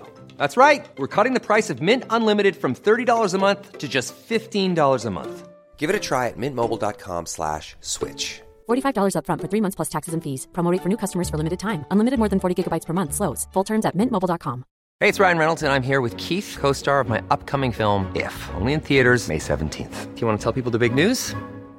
All right, I'll do it. Sign up now and you'll get unlimited for $15 a month in six months of Paramount Plus Essential Plan on us. Mintmobile.com slash switch. Upfront payment of $45 equivalent to $15 per month. Unlimited over 40 gigabytes per month. Face lower speeds. Videos at 480p. Active Mint customers by 531.24 get six months of Paramount Plus Essential Plan. Auto renews after six months. Offer ends May 31st, 2024. Separate Paramount Plus registration required. Terms and conditions apply if rated PG. Mira, eh, es un caso muy típico de una nota inflada, eh, porque todo se basa en inferencias, en la idea de que el grupo de, empresas que supuestamente, porque hay, que revisar si en, en, efecto tienen o no esa asignación de contratos, que supuestamente se beneficiaron por ser amigos del hijo del presidente Andrés Manuel López Obrador. Si fuera el caso, pues que se investigue y si hay algo que sancionar, que se haga. Yo creo que no habría ningún problema en ese sentido y por el contrario, creo que sería, sería benéfico. Eh, no tengo yo más elementos para decir si es o no eh, cierto. Lo que sí tengo, pues es la historia eh, de, esto, de estos, estos medios de, de, comunicación que una y otra y otra y otra, pues han tratado de establecer a partir de inferencias, suposiciones, medias verdades, datos sin, sin contexto, como es, como es el caso, pues tratar de construir la narrativa de que este gobierno es igual a todos los demás, en un intento pues de minar la credibilidad de la administración y tratar de rescatar a partir de ese momento con la suspicacia que se llegó a crear en otros países. Recuerdo cuando en Argentina se dio todo ese fenómeno de que todos son iguales y que derivó en movimientos políticos importantes. Bueno, pues tienen esa misma, esa misma idea, ¿no? De, pintar a todos eh, de la misma manera y tratar de, de hacer ánimo ahí en, la, en, los, en los electores, en los votantes. Eso, pues, habrá que verlo, lo, lo han hecho en los últimos, que ya cuatro años, y juntamos lo, los previos a la, a la, elección del 18 más tiempo, y pues no han logrado hacer mella ahí en términos realmente de las preferencias electorales del, del partido en el gobierno, ni mucho menos del, del, presidente de la República. Me llama la atención otra vez esta, este nado sincronizado que se presenta de nuevo y que tiene como objetivo pues, a la familia del de, presidente. Hace rato se publicó un texto ahí de también de Mexicanos contra la Corrupción, donde pretenden hacer pensar, crear la idea, la narrativa de que José Ramón López Beltrán está también de nuevo cometiendo una irregularidad porque vive en la casa de una eh, funcionaria del periódico La Jornada. Eh, y hasta ahí llegan con esas, estas suposiciones, tratando de hacer creer a la gente en este ánimo de que en algún momento Gonzalo N. Santos lo definió muy bien en sus memorias, tratar de hacer que, crear la, la idea de que al consumidor final, que no necesariamente va a consultar la fuente original, le quede esa, esa idea de que hay corrupción de parte de la familia del presidente Andrés Manuel López Obrador y para destrabar, para quitar esa idea, esa certeza, pues le va a tardar un rato. Se trata de, de manipular, de decir medias, medias verdades o hacer creer que existe algo más grande de lo que realmente es. Pues no hay ningún conflicto de interés, es, una, es un trato entre particulares allí en la casa de, el caso de la donde vive ahora José Ramón López Beltrán, pues digo, en, todo caso, cualquiera que rente, pues pudiera ser sujeto de algún de alguna, de alguna pesquisa, pues digo, no sé, los que vivan en algún consorcio construido por Grupo Danos, por ejemplo, en Ciudad de México, pues estarían sujetos a la, a la, eh, a la mirada crítica o a la investigación, pues porque Danos ha construido obras públicas. O sea, es, es tratar de estirar la liga, tratar de crear ideas eh, falsas con suposiciones y que al final del día, pues lo que se busca es crear, insisto, esa perspectiva, eh, esa, esa, narrativa, pues. Sí. Y en el caso, en el primer caso, si hay algo raro, que se investigue. Si tiene que sancionarse, que se sancione. Pero no olvidemos eso que alguna vez publicó, dijo Gonzalo N. Santos, Julio, tú lo recuerdas bien, que lo contaba eh, don Julio, don Julio Scherer, que un día se bajó el cacique a hacer una necesidad afuera, allí en la carretera, y que entonces ladró un perro porque era de noche y a ese perro le siguió otro y otro y otro y otro hasta que se oyó un escándalo allá en San Luis Potosí, en la sierra. Y Gonzalo N. Santos se quedó pensando diciendo, bueno, esto es como la política. Solamente el primer cabrón supo por qué ladró. Así es. es algo muy Eso fue afuera del Gargaleote en Tamuín, en la mera Huasteca Potosí. Sí, sí, sí. Ahí donde la moral eran árboles, ¿no, Alberto? Así es. Así es. Bien, Alberto, gracias.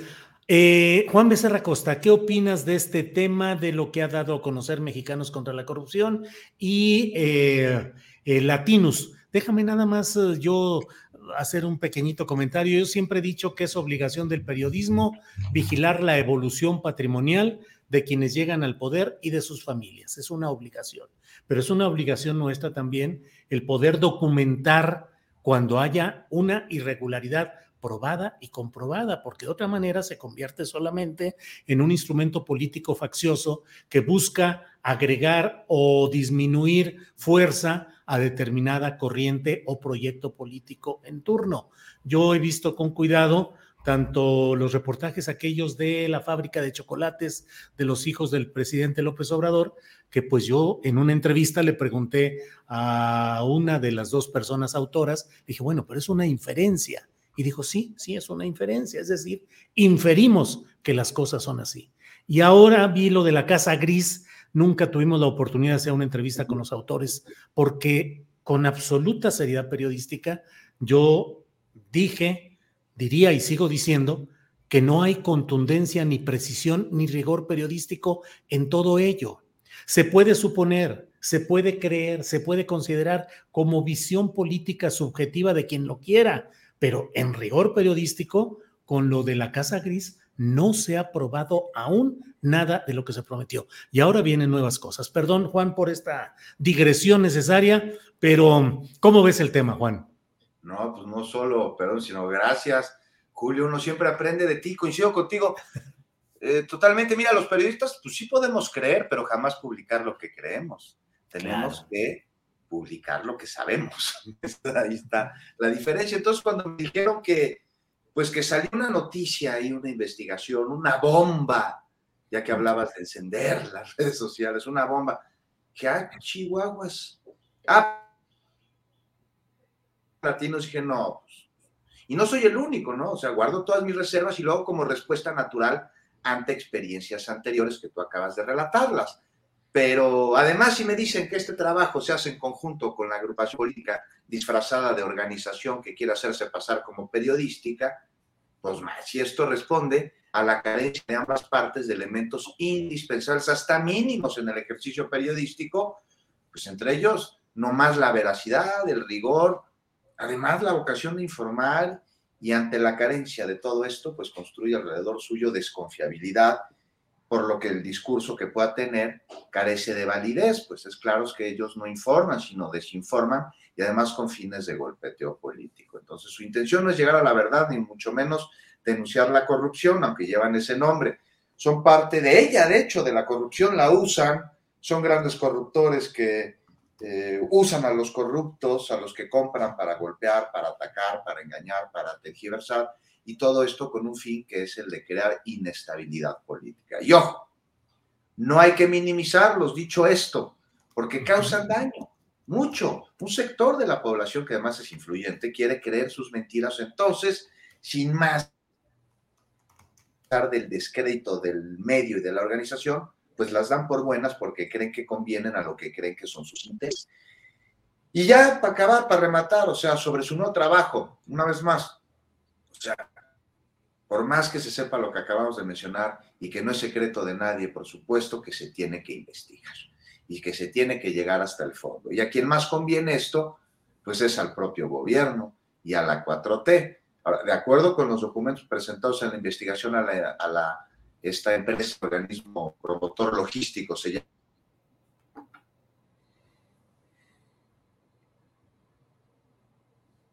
Texcoco. Y a ver, ¿qué es lo que dicen? Que la empresa está administrada por una persona de nombre Carlos Buentello Carbonel, quien tiene como apoderado legal a un señor que se llama Eduardo Castro Ávila, que resulta que es medio hermano de otro señor que se llama Alejandro Castro, este, quien sería cuate de Andrés López Beltrán, uno de los hijos del presidente.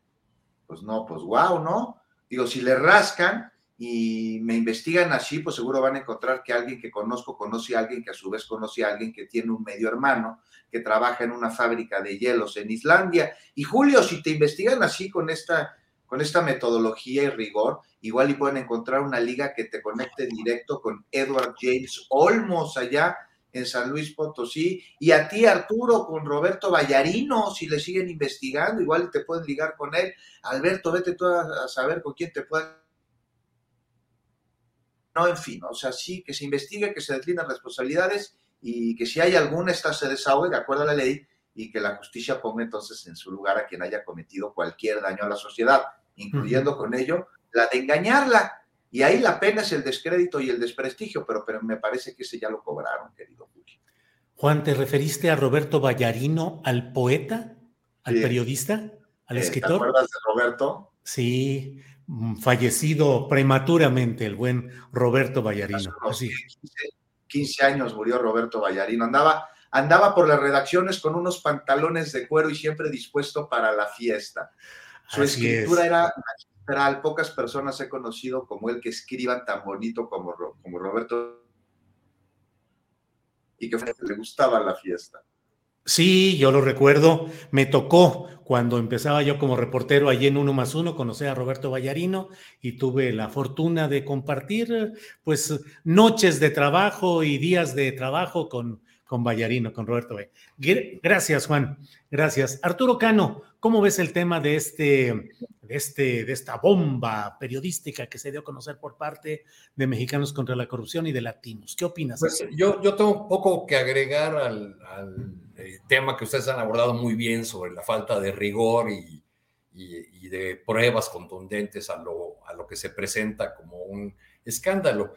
Pero me, gustaría decir dos cosas. Una, que, creo que esta es parte de una larga saga que vamos a ir viendo conforme avancen los tiempos electorales y que desde Latinos, cuya cara eh, pública es el conductor Loret de Mola, aunque sabemos todos quiénes están detrás de este eh, proyecto presuntamente informativo y en realidad eh, político de golpeteo a la presidencia de López Obrador y a la, y la 4T, este, pues creo que seguiremos viendo esta, esta búsqueda incesante de, de algo que, a ver si ahora sí le sale.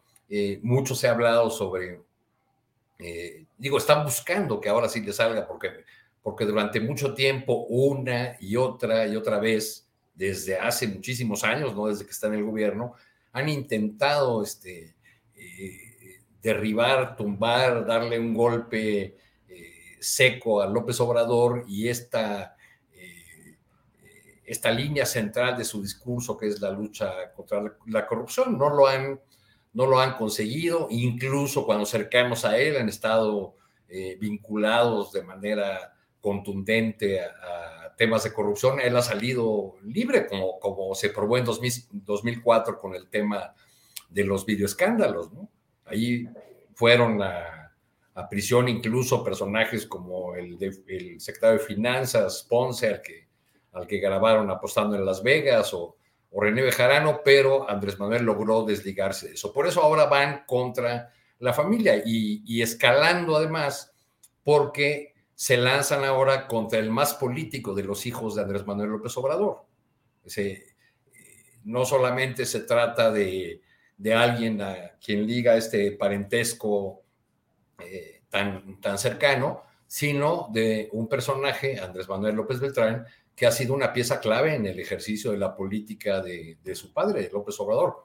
Fue, yo lo recuerdo, por ejemplo, tomando la palabra cuando Andrés Manuel fue a dar al hospital y no pudo asistir a estas protestas contra la reforma energética de 2013, y él fue y se presentó ahí en las inmediaciones del Senado y fue el que tomó la palabra a nombre de, de su papá y luego se convirtió en una pieza clave en toda la operación de, eh, tejido de alianzas, de, eh, suma de, personajes. Por ejemplo, él fue quien invitó a Germán Martínez a, sumarse a, las filas del obradorismo o de, o de Moreno, de la candidatura de, de la hora. Lo invitaron para ser fiscal general de la República. Sí, primera, sí, Primera eh, instancia. Eh, Germán Martínez eh, puso como condición hablar directamente con Andrés Manuel López Obrador. y, entiendo que así fue. Otro que nunca vio a López Obrador, pero que aún así se sumó a las filas en aquella de aquel barco de 2017 que iba subiendo y subiendo, y a los que se iban subiendo todos, fue Miguel Barbosa que se llevó 14 senadores de, Morena y nunca vio al candidato, negoció todo con Andrés Manuel López Beltrán. Eh, luego tuvo un papel clave en la anterior campaña de, la maestra Delfina Gómez. Bueno, pues entonces eso, eso va escalando y en, y, y en esta modalidad de guerra pues iremos viendo este tipo de comportamientos, digo yo que de los dos bandos, porque cuando uno ve a la directora del CONACYT este, presentando en la, mañana, en la mañanera un cuadro donde está en el centro el logotipo del CIDE y luego toda la red, a la manera que se presenta, eh, que, a la manera que una fiscalía presenta eh, los datos de una red de, delincuencial, me parece también un exceso de, del otro lado, ¿no?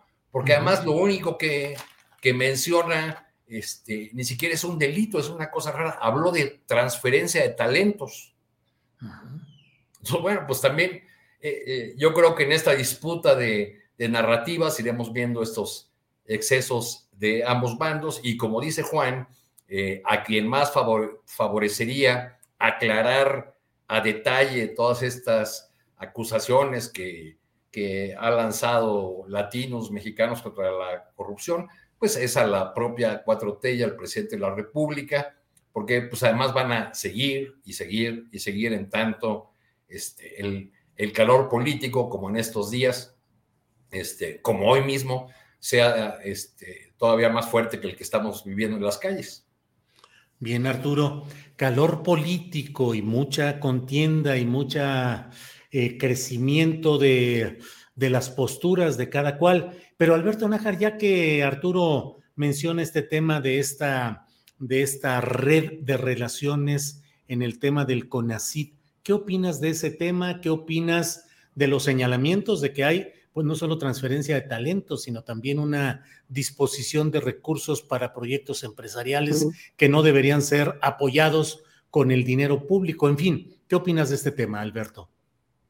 Mira, pues esto que se presentó hoy en la mañana de nueva cuenta, pero ahora lo vi más gráfico, pues me hace mucho sentido porque algunos de los que están señalados en esta red que recibió financiamientos eh, de parte del CONACIT, de fondos públicos, pues coinciden, son exactamente los mismos que han estado eh, duro y dale tratando de crear esta idea de la, eh, narrativa, más bien crear la narrativa de que no hay un gobierno lo suficientemente sólido como para garantizar tanto la transición política que vendría en 2024 como, pues, como la seguridad en el país, y son los mismos que han pues, eh, una catástrofe mayúscula cuando se canceló el proyecto del aeropuerto en Texcoco, son los que estuvieron festejando, suplicando, suplicando que hubiera una intervención más abierta y, dura por parte del gobierno de Estados Unidos cuando, cuando el presidente López Obrador no quiso felicitar inmediatamente a Joe Biden y son los que han pues, eh, eh, celebrado de una forma también pues muy, muy mezquina todos y cada una de las personas que murieron en la, en la parte dura de la pandemia de la COVID-19. Son los que se alegraron con las cifras negativas que presentaba la, la, emergencia sanitaria en México y son los que alguien por ahí en Twitter definía, bueno, pues sí, son los que están, anhelan la creación de un llamado golpe blando en, nuestro país que ha sido ensayado en otras naciones con relativo éxito eh, y que en otros pues pues les, ha fallado. Entonces, a mí, me explica mucho, pues, esta, em, eh, esta, esta eh, digamos, coincidencia entre la lista de los beneficiarios de recursos públicos destinados a otra cosa y los que se han dedicado a, a criticar, mentir, manipular, propalar odio, ¿no? Entonces, si le siguen rascando, pues van a aparecer todavía ahí más, más elementos. Eh, yo creo que nos deben todavía algunos otros datos de, de algunas empresas, medios de comunicación, empresarios que pues también recibieron recursos o fueron beneficiados con exenciones fiscales, etcétera, y que están detrás ahora de lo que vemos desde el famoso BOA. ¿Ustedes recuerdan eso que en algún momento sí. se presentó lo que era el BOA? Hasta lo que vemos ahora con, ¿cómo se llama? Unidos o unidad, no sé qué unidos. Pues unidos, unidas con la arroba que no sé cómo se pronuncie. Unides. Unides. Unides, diría yo, ¿no? Unides, pues sí. sí. Pues sí, pues son los que han, eh, han, estado en la prueba del ensayo y el error y pues todo no, no les ha salido. No les ha salido. Lo único que ha resultado muy concreto. Pero, pero Alberto, también en esa comunidad científica, digo, habría que revisar nombre por nombre de ese, de ese diagrama que presentaron, pero también en esa comunidad científica hay muchos que en 2018 votaron por López Obrador. Ah, no, y sí, después yo, yo se desencantaron y después rechazan eh, eh, las políticas o la manera como la 4T ha manejado el trato al sector científico, que consideran, como lo hacen también eh, personajes importantes de la 4T, que se ha incurrido en excesos al acusar a, a integrantes de la comunidad científica de cosas ya como delincuencia organizada. Sí, no, yo me refiero concretamente a personajes ahí que no tienen nada de científicos, ¿no?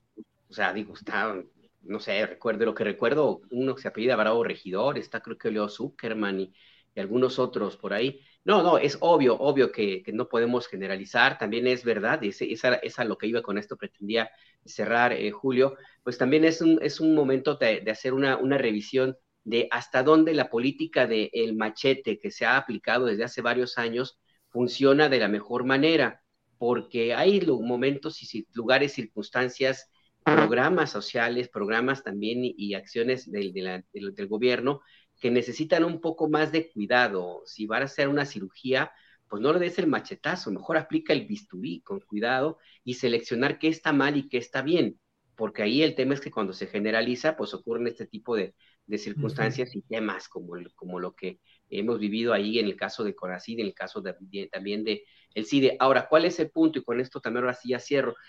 Es que está todo tan revuelto, todo tan revuelto, tan politizado, eh, de uno y otro lado están las posiciones tan, tan cerradas, que está un poco complicado eh, eh, hacer como una, una distinción como debería hacerse. Yo sí insisto en que tiene que haber una pausa, una revisión de lo que está bien, lo que está mal, también tranquilizar los ánimos, porque ya lo vemos ahora mismo con el tema que hablábamos anteriormente, y los que vengan, en, ya estamos ya en la, empezando la red, el camino ya enfilado hacia la sucesión presidencial, ya vemos ahí a Marcelo Ebrard también ya bastante, eh, pues con sus comentarios, y vemos también a, a, a la jefa de gobierno Claudia Sheinbaum, en fin, si les, eh, porque aquí el tema es que va a haber el fuego enemigo, que es el de estos que hemos hablado y pues, que van a seguir en su misma línea de desesperación, ojalá conserven la cordura, y hay que sumarle fuego a mí.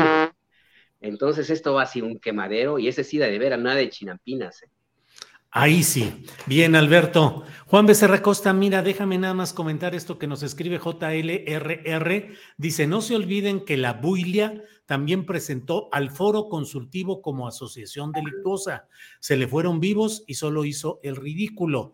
Y ciertamente pues hubo acusaciones concretas contra ese foro, acusándolo de malos manejos y demás. En fin, Juan Becerra Costa, ¿cómo ves el tema del diagrama del nuevo eje del mal científico y tecnológico y las reacciones que ha habido? Juan Becerra. Fíjate que no puedo coincidir más con mi tocayo Nájar en que no se dé machetazo sino bisturí me parece de lo más acertado que sobre este tema se está diciendo este, eh, en distintos medios. Mira, sí, de nadie es secreto que durante varios sexenios el CONACYT sirvió para simular negocios a, a pues allá los cuates, ¿no? Investigaciones que más que científicas eran pseudocientíficas y que también eran ido de estos amigos que volvieron elitista a la investigación y a la divulgación científica, la que cada vez más se refugió en el escritorio y menos en el laboratorio y mucho menos en el territorio, donde no solo también se hace ciencia, sino a donde tiene que ir dirigida a la sociedad en general y no a las empresas que ven en ella un asunto exclusivamente mercantil, hasta ahí, ¿no? ¿La cosa ha cambiado? Sí, claro, ¿no? Y como ejemplo, ahí ponemos a la vacuna patria, ¿no? Por ejemplo, ya se financió este, y, más bien no se financió empresas privadas para que patentaran un bioquímico para entonces venderlo durante años carísimo y solo a, algunos. Eh, está ese ¿no? Pero aún así también está el asunto de que la comunidad científica, esa misma que desplazó a quienes no formaban parte de su club, por llamarlo de alguna manera, ahí en su momento, ahora ha sido desplazada. A ellos no les consultaron la iniciativa que se publicó un miércoles de noviembre, creo, en la Gaceta Parlamentaria. Y entonces aquí una reflexión, porque pues ahí está el no somos iguales, entonces ¿dónde queda? Ojo, no se deben cancelar discursos eh, más que cuando son de odio, ¿no? O que incitan a la violencia, pero que un grupo no sea el nuestro o el de ellos, cuando un sector este, invisibilizado ya no está en el poder, pues no hay que invisibilizarlo, pues justo para erradicar eso se luchó y se votó en 2018. hay que señalar sin duda aquello que es denunciable. Hay que corregir lo que no funciona. Por eso coincido con Alberto, que necesita un bisturí, por supuesto. O sea, lo que atrasa, pues, hablo. Lo que es anacrónico, pues hay que eliminarlo. Pero no podemos en este proceso hacer a un lado a quien forma parte también de la academia y de la ciencia, porque entonces, además de tener un proyecto unilateral con los sesgos que esto implica, pues no es democrático y va a calidez al ser parcial, a representar exclusivamente un lado de la moneda y nada más. Eso, perdón, pero se llama fascismo.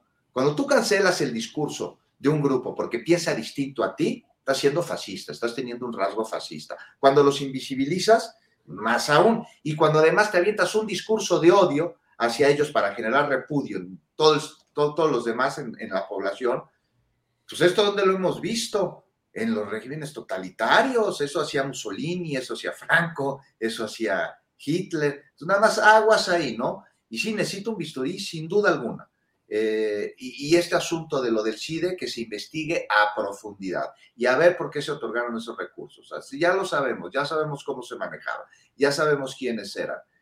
Pero, aún así, esos personajes a los que les dieron dinero del CIDE no forman parte de la comunidad científica y la comunidad científica nos fue consultada para este proyecto de iniciativa eh, Ley de Ciencia y Educación y Tecnología.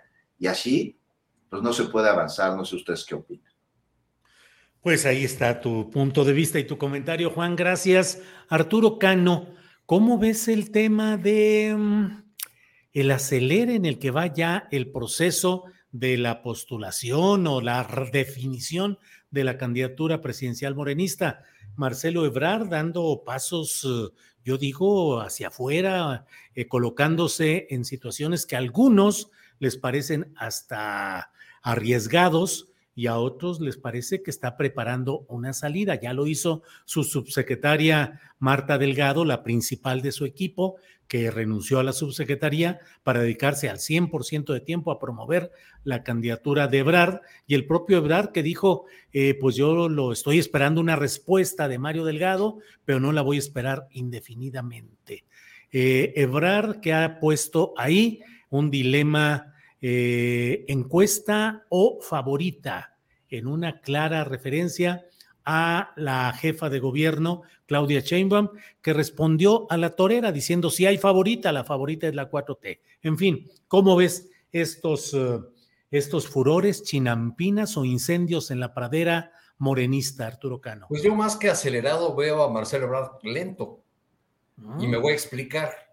Eh, la lógica de Marcelo es, desde diciembre planteé eh, encuesta con una sola pregunta, renuncia de los aspirantes o corcholatas a sus cargos, es decir, una, eh, una ruta este, que él creyó que le podía favorecer, pero ha esperado hasta mayo para, para volver a reclamar sobre, sobre este tema, sobre este asunto. Entonces, más bien ahí, eh, eh, si estaba interesado, si está interesado realmente en pelear, en disputar la candidatura, debió haber, eh, a falta de respuesta, debió haber arrancado este proceso que está arrancando ahora, eh, eh, pues desde enero, desde, desde que se cumpliera un mes que no le cumplieron o que no le respondían a, esa carta.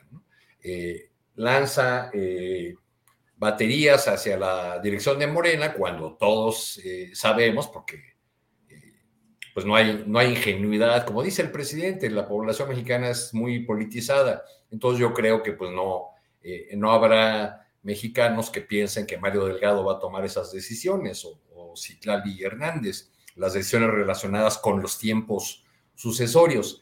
Me parece que va lento, que eh, lanzar ya por delante la renuncia de una de sus colaboradoras más cercanas es una suerte de signo de desesperación.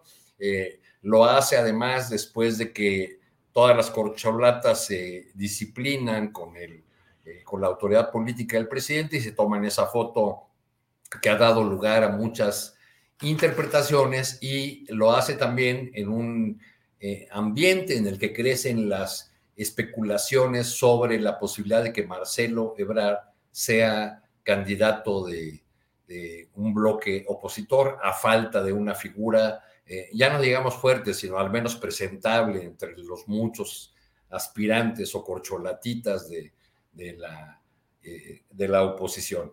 Entonces creo que va, eh, que va tarde, que está empujando el tema de la de la renuncia de, a sus cargos de los aspirantes, porque a él no le, no le significa un costo político dejar la Secretaría de Relaciones Exteriores. En cambio, a Claudia Sheinbaum, que ha dicho que ella eh, esperaría poder renunciar o retirarse eh, de ser la favorecida por las encuestas hasta después de rendir su quinto informe de gobierno, pues sí les favorecería una renuncia anticipada, porque Marcelo fue, eh, es una es un funcionario designado. Claudia Sheinbaum es una mandataria electa.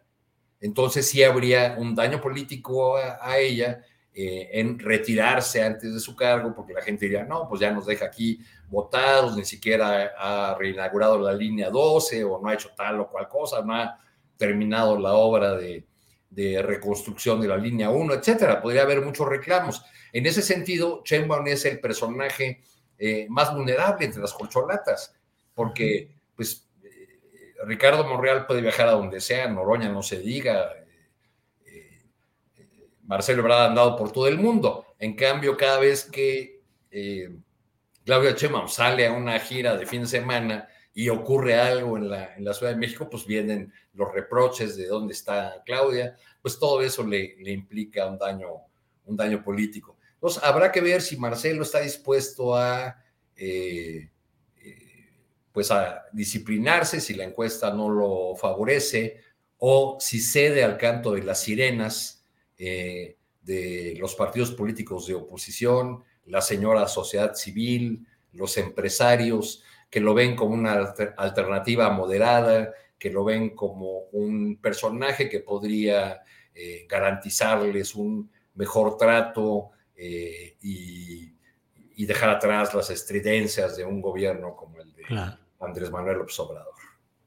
Bien, Arturo, gracias. Eh, Alberto Nájar, ¿cómo ves el tema de lo que se acordó con la asesora para seguridad nacional del presidente Biden, que vino, así como toda la comitiva con secretarios de Estado y lo más alto del poder mexicano fue a Estados Unidos para reunirse con esa misma asesora. Ahora ella vino a México, tuvo reunión con el presidente de la República, con otros altos funcionarios mexicanos y según lo que se está reportando en diarios de Estados Unidos, México aceptó prolongar ese acuerdo que permite que eh, miles de personas que sean enviadas de Estados Unidos se queden en México en espera de que se resuelvan sus procesos de solicitud de asilo o de estancia legalizada en Estados Unidos. Al menos los medios de Estados Unidos dicen, eh, continúa el mismo trato más allá de que termine esta, este tema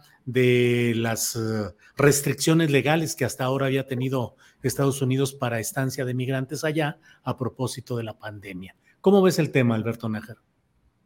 Mira, me parece preocupante porque, eh, bueno, de entrada, uno va en contradicción con algo que había afirmado el mismo canciller y el presidente López Obrador en 2019, cuando se mencionó que México se iba a convertir de facto en un tercer país seguro, que es una figura eh, eh, internacional para que establece a, una nación como un espacio para recibir a miles, a, personas migrantes que, no, que son rechazados o que no pueden entrar al país de, destino y que implica una cierta eh, responsabilidad de parte del país, el Estado, el Estado eh, huésped, pues para cuidar a estas personas migrantes y de una u otra forma que estos, el punto dos, que es lo que me parece también preocupante, pues le quita un peso de responsabilidad a la nación destino, en este caso Estados Unidos. A mí me, me, parece que esta eh, circunstancia tuvo que haberse negociado de otra manera. Es cierto, no hay ni para dónde hacerse, porque pues, ni modo que se mueva México del lugar, pues somos vecinos de uno de los países más grandes y una de las economías más importantes del planeta y siempre va a haber personas tratando de llegar a, esa, a ese país, pues porque necesitan tener una mejor condición de vida. Eh, me parece que eh, es también, eh, pues, no sé hasta, hasta, hasta qué punto sea útil o qué es lo que se busca al momento de permitirle al presidente Biden, pues, de tener un poco de, menos presión interna porque las personas migrantes van a seguir llegando y no es lo mismo que permanezcan en suelo estadounidense a que permanezcan en suelo solo mexicano. Eh, y yo insisto, no, no, sé, no, no, sé qué es lo que se busque finalmente al hacerle un favor a Joe Biden para que los migrantes se queden de, de, este, de este lado. Y me parece también pues, que habría que tomarlo con cuidado porque lo que viene en los próximos días sí va a ser una cosa fuerte. Eh, la, el CBP, o sea, la, la, Oficina de Migración de Estados Unidos, de, de, de Aduanas y Protección Fronteriza, estaba hablando hace unas semanas de que se iban, eh, que estaban a la espera de que llegaran por lo menos 700 mil personas en, estas, en esta semana, justamente, la previa a que termine el llamado título, el decreto título 42, que finalizaría el 11 de, de mayo. Eh, este decreto, como recuerdas, Julio, pues lo estableció Donald Trump para tratar de contener el contagio de la pandemia de la COVID-19, pero que se convirtió en una arma de, de expulsión inmediata, fast track, express, de por lo menos un millón y medio de personas en, un, solo, en un solo año. Eh, va a terminar este título 42. La narrativa que hay entre las personas que están en camino hacia Estados Unidos es que al terminar este, este decreto, pues ya va a ser posible que puedan entrar a Estados Unidos y que puedan pedir asilo y quedarse, etcétera. Lo cual no va a ocurrir porque no ha habido la suficiente publicidad para una serie de medidas que son todavía más fuertes de parte del gobierno de Estados Unidos para tratar de, contener a las personas migrantes eh, fuera de su territorio. Una de ellas es que pueden ser encarceladas hasta por cinco años quienes reincidan en el cruce sin documentos migratorios hacia, hacia Estados Unidos. Entonces el problema ahí, por eso digo que es preocupante. Alberto, y la colocación de 1.500 soldados de Estados Unidos en la frontera para auxiliar, dicen, en asuntos administrativos, pero finalmente estar ahí en la frontera con México. Perdón, Alberto. No, sí, sí, claro, porque además recuerda que ahí ya, por lo menos de lo que se sabe, al menos son unos 2.500 miembros de la Guardia Nacional. Y si le sumamos la propia Border Patrol, y si le sumamos además ese ánimo que también no podemos quitar la mirada de los llamados grupos de vigilantes, que son grupos eh, supremacistas que se dedican a cazar personas migrantes ahí en la frontera, pues estamos convirtiendo esa zona, esa zona en, un área todavía de, más alto riesgo. Entonces yo creo que ahí el gobierno del presidente López Obrador debería también considerar, no sé hasta, hasta qué punto, yo insisto, no me queda claro qué buscan, porque el problema no va a ser en Estados Unidos, el problema lo están aventando para acá, para este lado. Aquí se van a quedar, ¿qué te gusta? 500 mil personas, llegan las 700 mil que están esperando en estas semanas, de acuerdo con el gobierno de Estados Unidos. y a eso añade, Alberto, que, pues, ¿qué, ha conseguido México aceptando la devolución de, migrantes? Este, eh, el año pasado, el año fiscal anterior de Estados Unidos, la deportación de ciudadanos mexicanos creció 60%. Entonces, bueno, por lo menos que se consiguiera un trato distinto para, para los de nacionalidad mexicana, pero parece que no, no se ha aceptado. Lo que, lo que se ha conseguido pues es que no nos pongan aranceles, que fue la amenaza que nos llevó a esta política eh, que ha resultado terrible para los derechos humanos de los migrantes.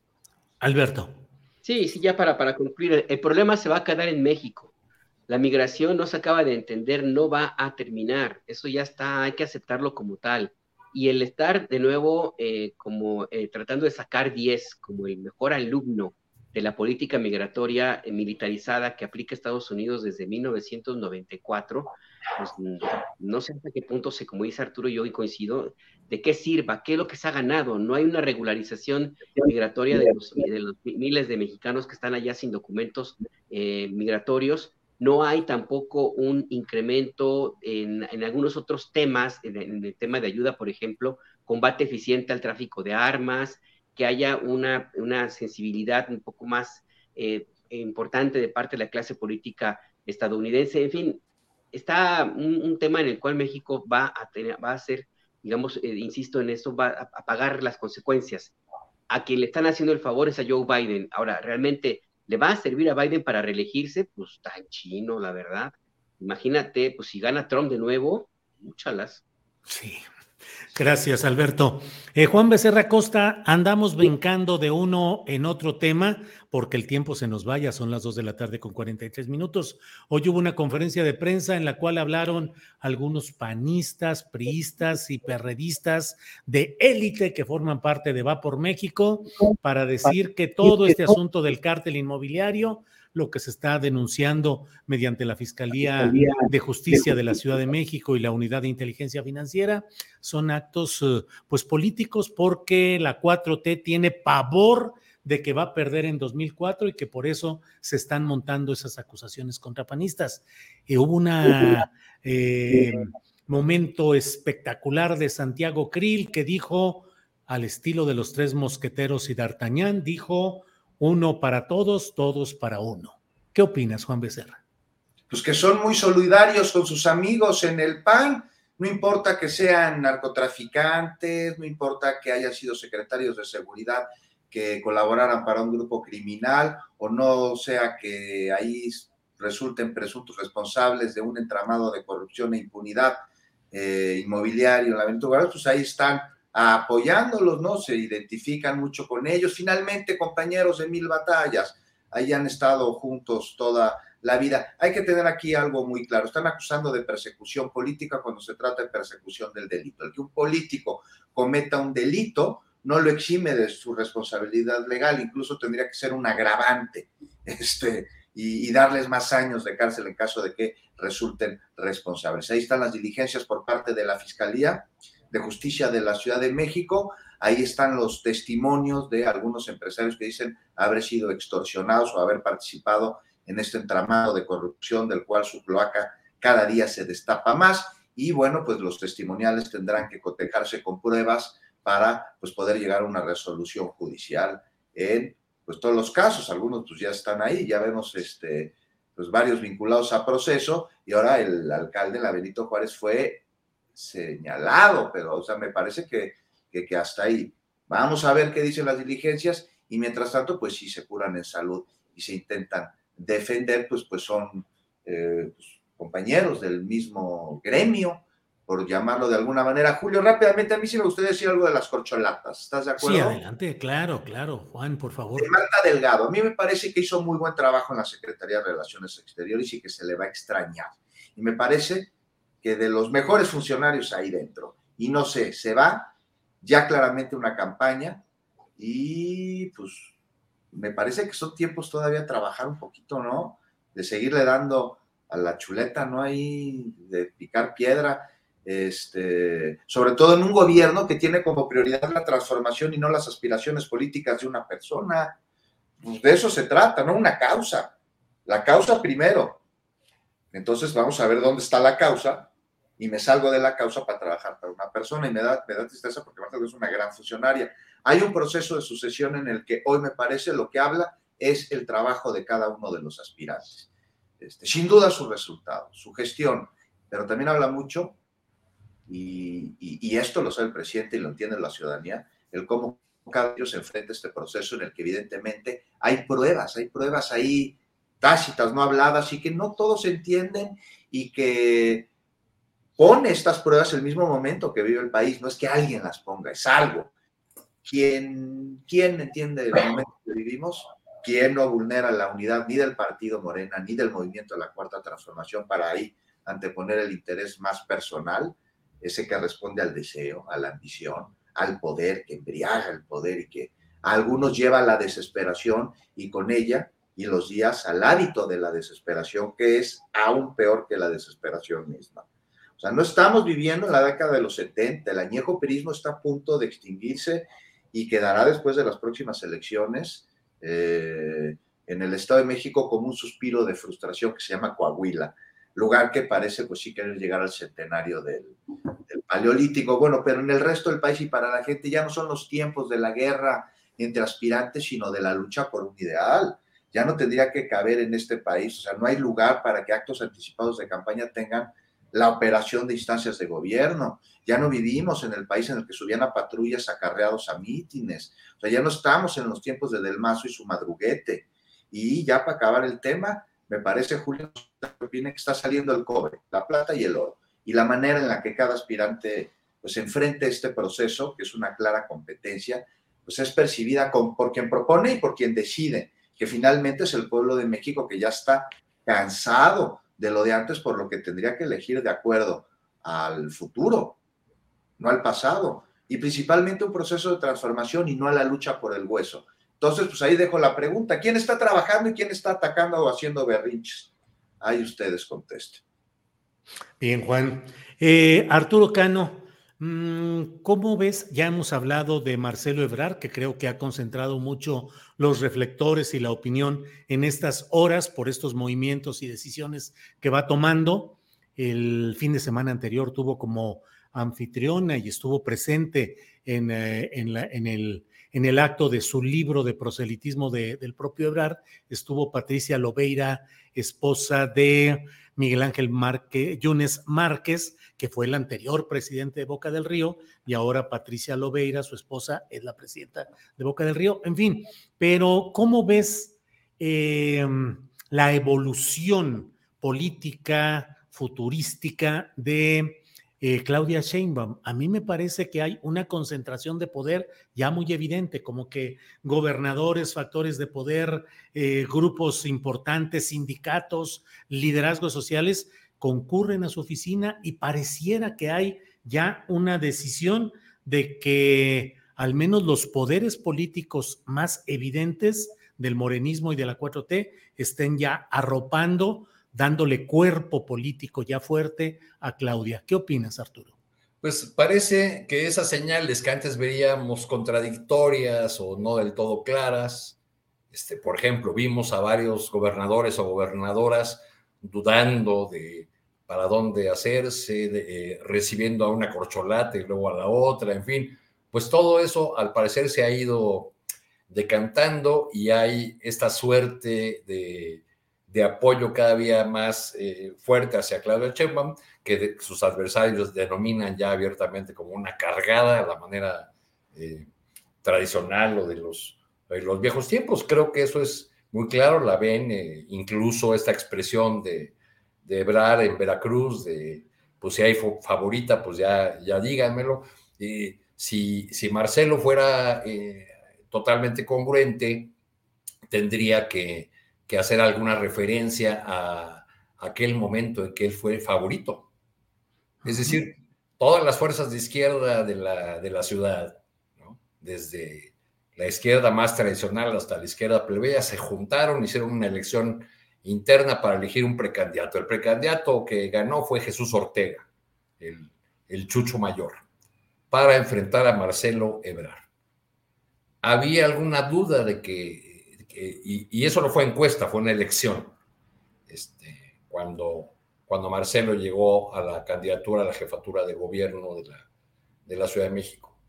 Unos días antes de que eh, se llevara a cabo esa elección, Andrés Manuel López Obrador dio una entrevista que se publicó en la primera plana de la jornada en la que dijo, yo prefiero a Marcelo. O sea, dijo con toda claridad que Marcelo era su favorito. Él no iba a intervenir, que era un proceso democrático, pero que él se inclinaba por Marcelo. Y en aquel momento Marcelo no, no se quejó de los favoritismos, como, lo, como lo hace ahora.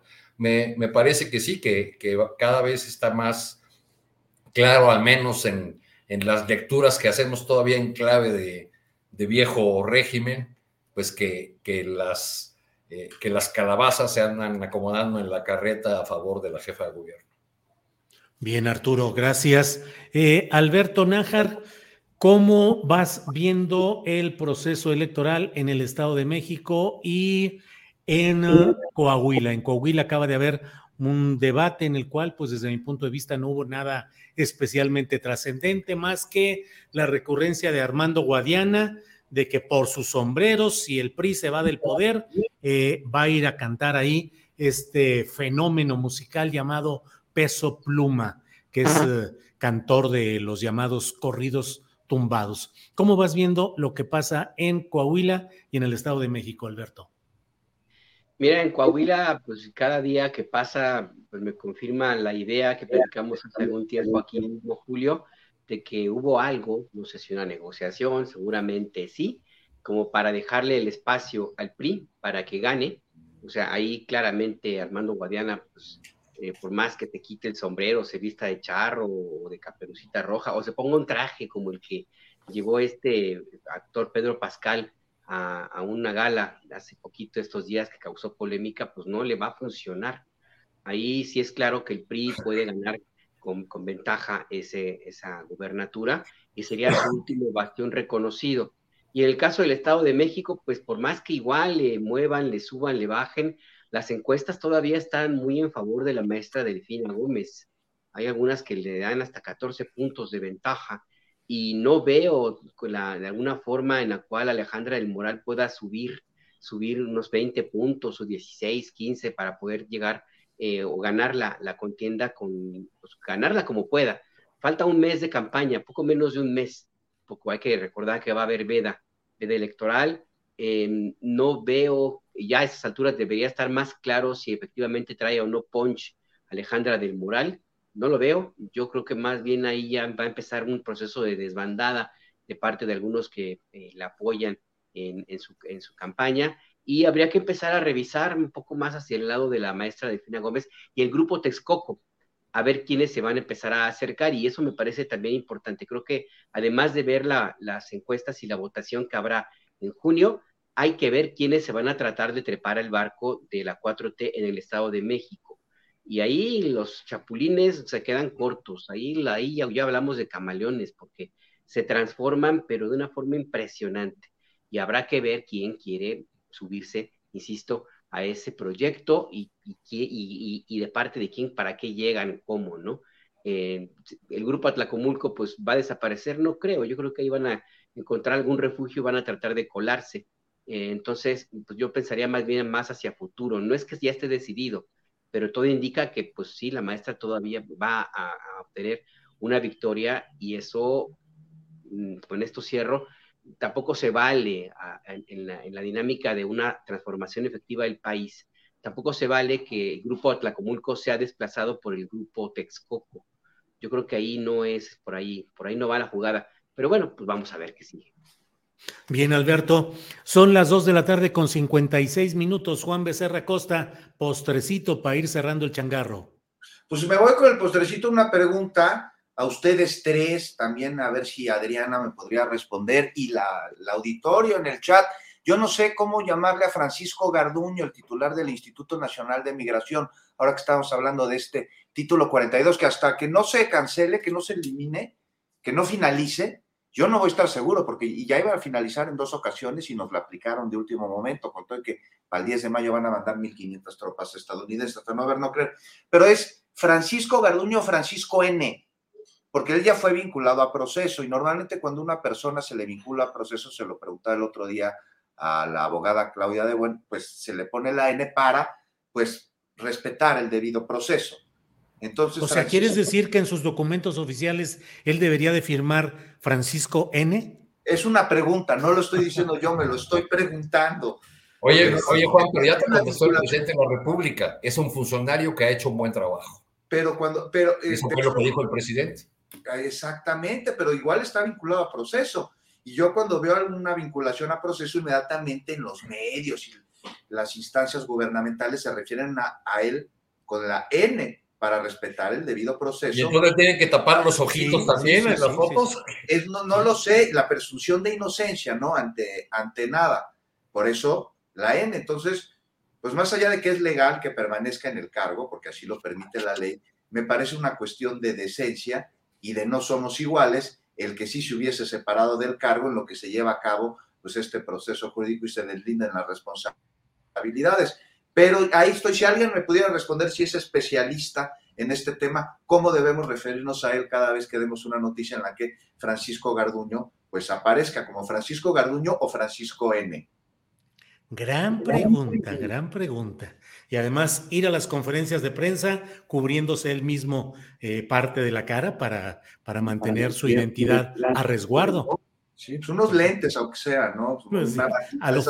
ejercicio que se ponen aquí quienes tienen el pelo largo. Pues podría ser, ¿no? No vayamos a, no, no se vaya a violentar el debido proceso, Julio. Imagínate. Juan, gracias. Arturo Cano, postrecito, por favor. Gracias al memorioso profesor Miguel Romero, este, estoy leyendo ahora que el general Lázaro Cárdenas fue quien le pidió a las corcholatas de entonces, Manuel Ávila Camacho y Francisco J. Mújica, que renunciaran para que lo dejaran a sus cargos de entonces, para que lo dejaran trabajar tranquilamente los dos años que le quedaban. Eso se hizo efectivo después de una reunión que sostuvieron el 16 de enero de 1939 eh, Ávila Camacho, Lázaro Cárdenas, Mújica, por supuesto, y el jefe de la primera zona militar, Rafael Sánchez Tapia. Se, se fueron para poder dedicarse a sus, eh, a sus campañas, a sus aspiraciones políticas. Por cierto, según registra la historia, con esto que ha recordado el, buen amigo Romero, este, el que se resistió a renunciar fue Mújica. Pero al final lo hicieron. Vaya, vaya. Muy bien, Arturo Cano, gracias. Alberto Nájar, postrecito para ahora sí bajar la cortina. Mira, rapidísimo, hay un globo volando bien, bien alto en México. Lo andaban siguiendo unos aviones caza de Estados Unidos. En México no les dieron chance de seguirlo. Eh, yo no creo que sea un, globo rezagado de los que se mandaron a los Santos Reyes. Así es que, pues diga, eh, ahí, ahí anda, quién sabe de, de, dónde vendrá, qué, qué, es lo que viene a buscar, qué es lo que viene a, a espiar si es el caso. Pero bueno, pues habrá que ver parte de, la, de lo que te encuentras todos los días en este México, donde cada día sale cada cosa. Y yo coincido con algunos de las personas que nos hacen favor eh, de escucharnos en, en, este programa, Julio, y que participan en el chat. Por ahí creo que alguien, creo que era Rafael Gómez, que hacía la convocatoria a darle like al programa, decía, el que no dé like es panista.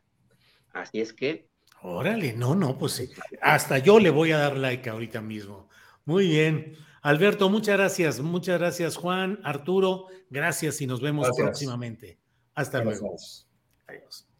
Bien, son las 3 de la tarde en punto. Las 3 de la tarde en punto. No se vaya porque viene nuestra compañera Adriana Buentello en unos segunditos para poder eh, comentar alguna información eh, reciente que está sucediendo eh, déjenme ver comentarios por aquí. Pati Moreno dice, hacen mucho escándalo por esos delincuentes migrantes que los encerraron porque andaban delinquiendo y ustedes se callan. Pati Moreno, voy a guardar silencio ante sus comentarios. Lo leo y hasta ahí.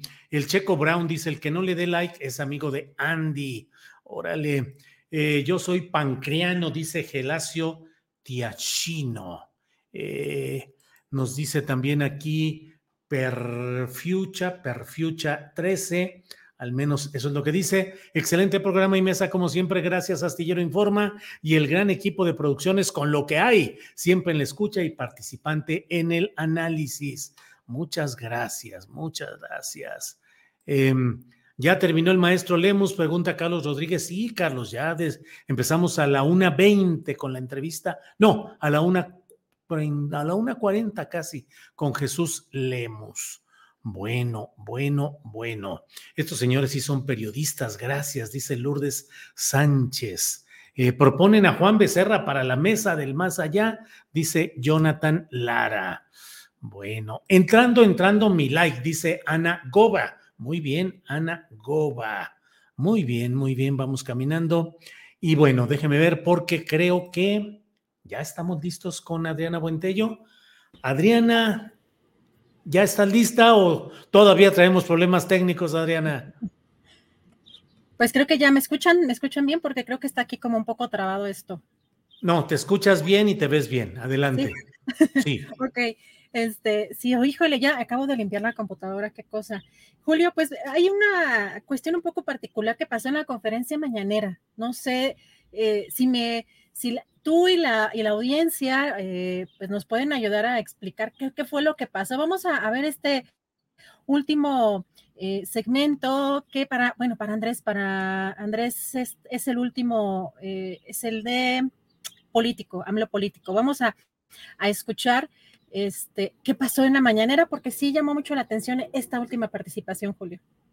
Bien. Me voy a identificar, mi nombre es Ricardo Belmont Casinelli, fui exalcalde de Lima dos veces, candidato a la presidencia. Represento a RBC, un canal de televisión que tiene 50 años en el aire, perseguido por las dictaduras. Por eso estoy aquí, porque donde está la libertad, ahí está mi patria y con el perdón de los mexicanos, le digo que esta es mi segunda patria. Usted no se puede ir, presidente. Perdóneme. Digo que usted no se puede ir porque la cuarta transformación no puede realizarse en seis años. Y su fortaleza es increíble. Y quiero decirle algo para cerrar esto. Yo he vuelto a la política gracias a usted y nace mi partido, renace mi partido de las cenizas gracias a usted. Y es muy probable que postule a la presidencia de la República a mis años. ¿Saben por qué? Porque los años no están en el cuerpo, están en el alma. Bueno, pues vaya que son palabras de un político peruano, 77 años de edad, tiene Ricardo Belmont, es eh, periodista, eh, político, eh, tiene una empresa de comunicación y bueno, pues es un hombre con pensamiento progresista que estuvo hoy en esta, en esta conferencia mañana de prensa, Adriana. Tu micrófono, Adriana. ¿No? ¿Que no es ella? Andrés, no somos nosotros tampoco, ¿verdad? Ya, ya está ahí. Ya. Sí, yo, no, yo no lo toqué.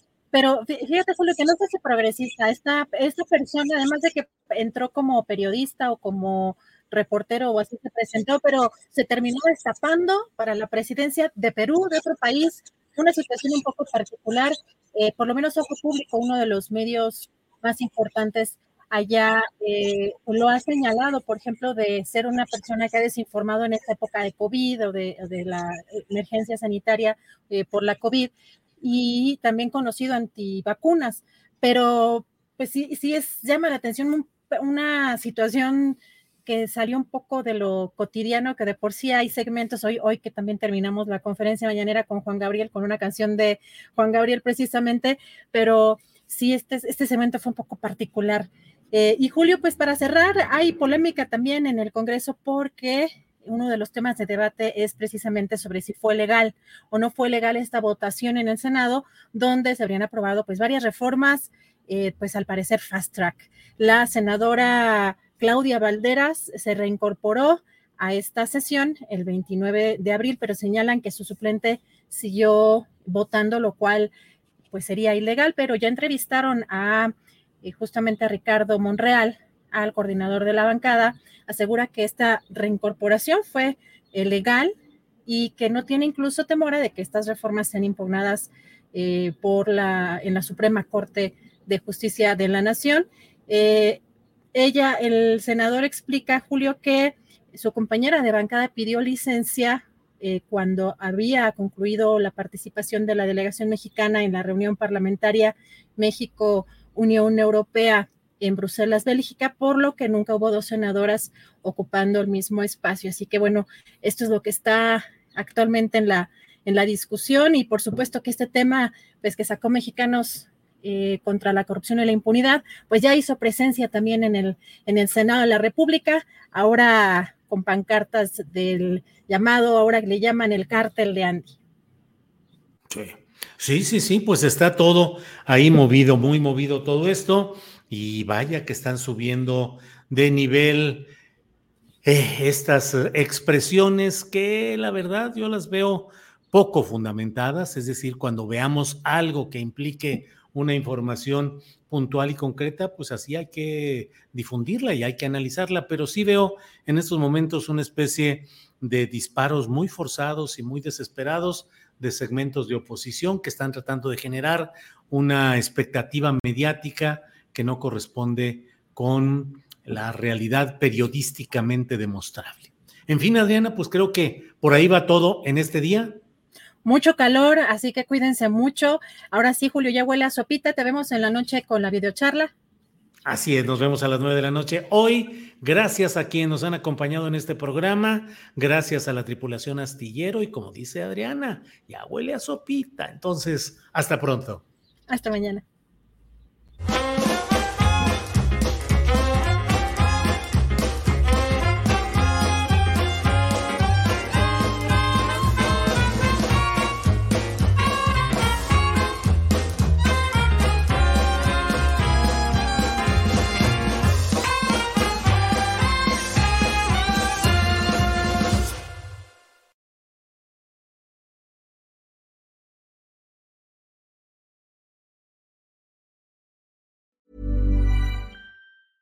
¿No se merece tu familia lo mejor? Entonces, ¿por qué no los mejores huevos? Ahora, Egglands Best están disponibles en deliciosas opciones. Huevos clásicos, de gallina libre de jaula y orgánicos de Egglands, que ofrecen un sabor más delicioso y fresco de granja que le encantará a tu familia. En comparación con los huevos ordinarios, Egglands Best contiene la mejor nutrición como 6 veces más vitamina D, 10 veces más vitamina E y el doble de omega 3 y B12. Solo Egglands Best. Mejor sabor, mejor nutrición, mejores huevos. Visita egglandsbest.com para más información.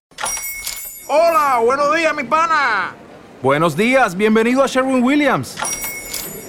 ¡Ey! ¿Qué onda, compadre?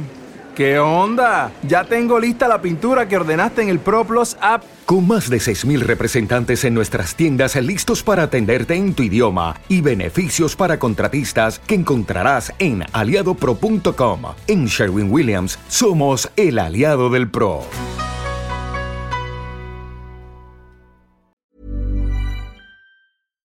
Para que te enteres del próximo noticiero, suscríbete y dale follow en Apple, Spotify, Amazon Music, Google o donde sea que escuches podcast. Te invitamos a visitar nuestra página julioastillero.com.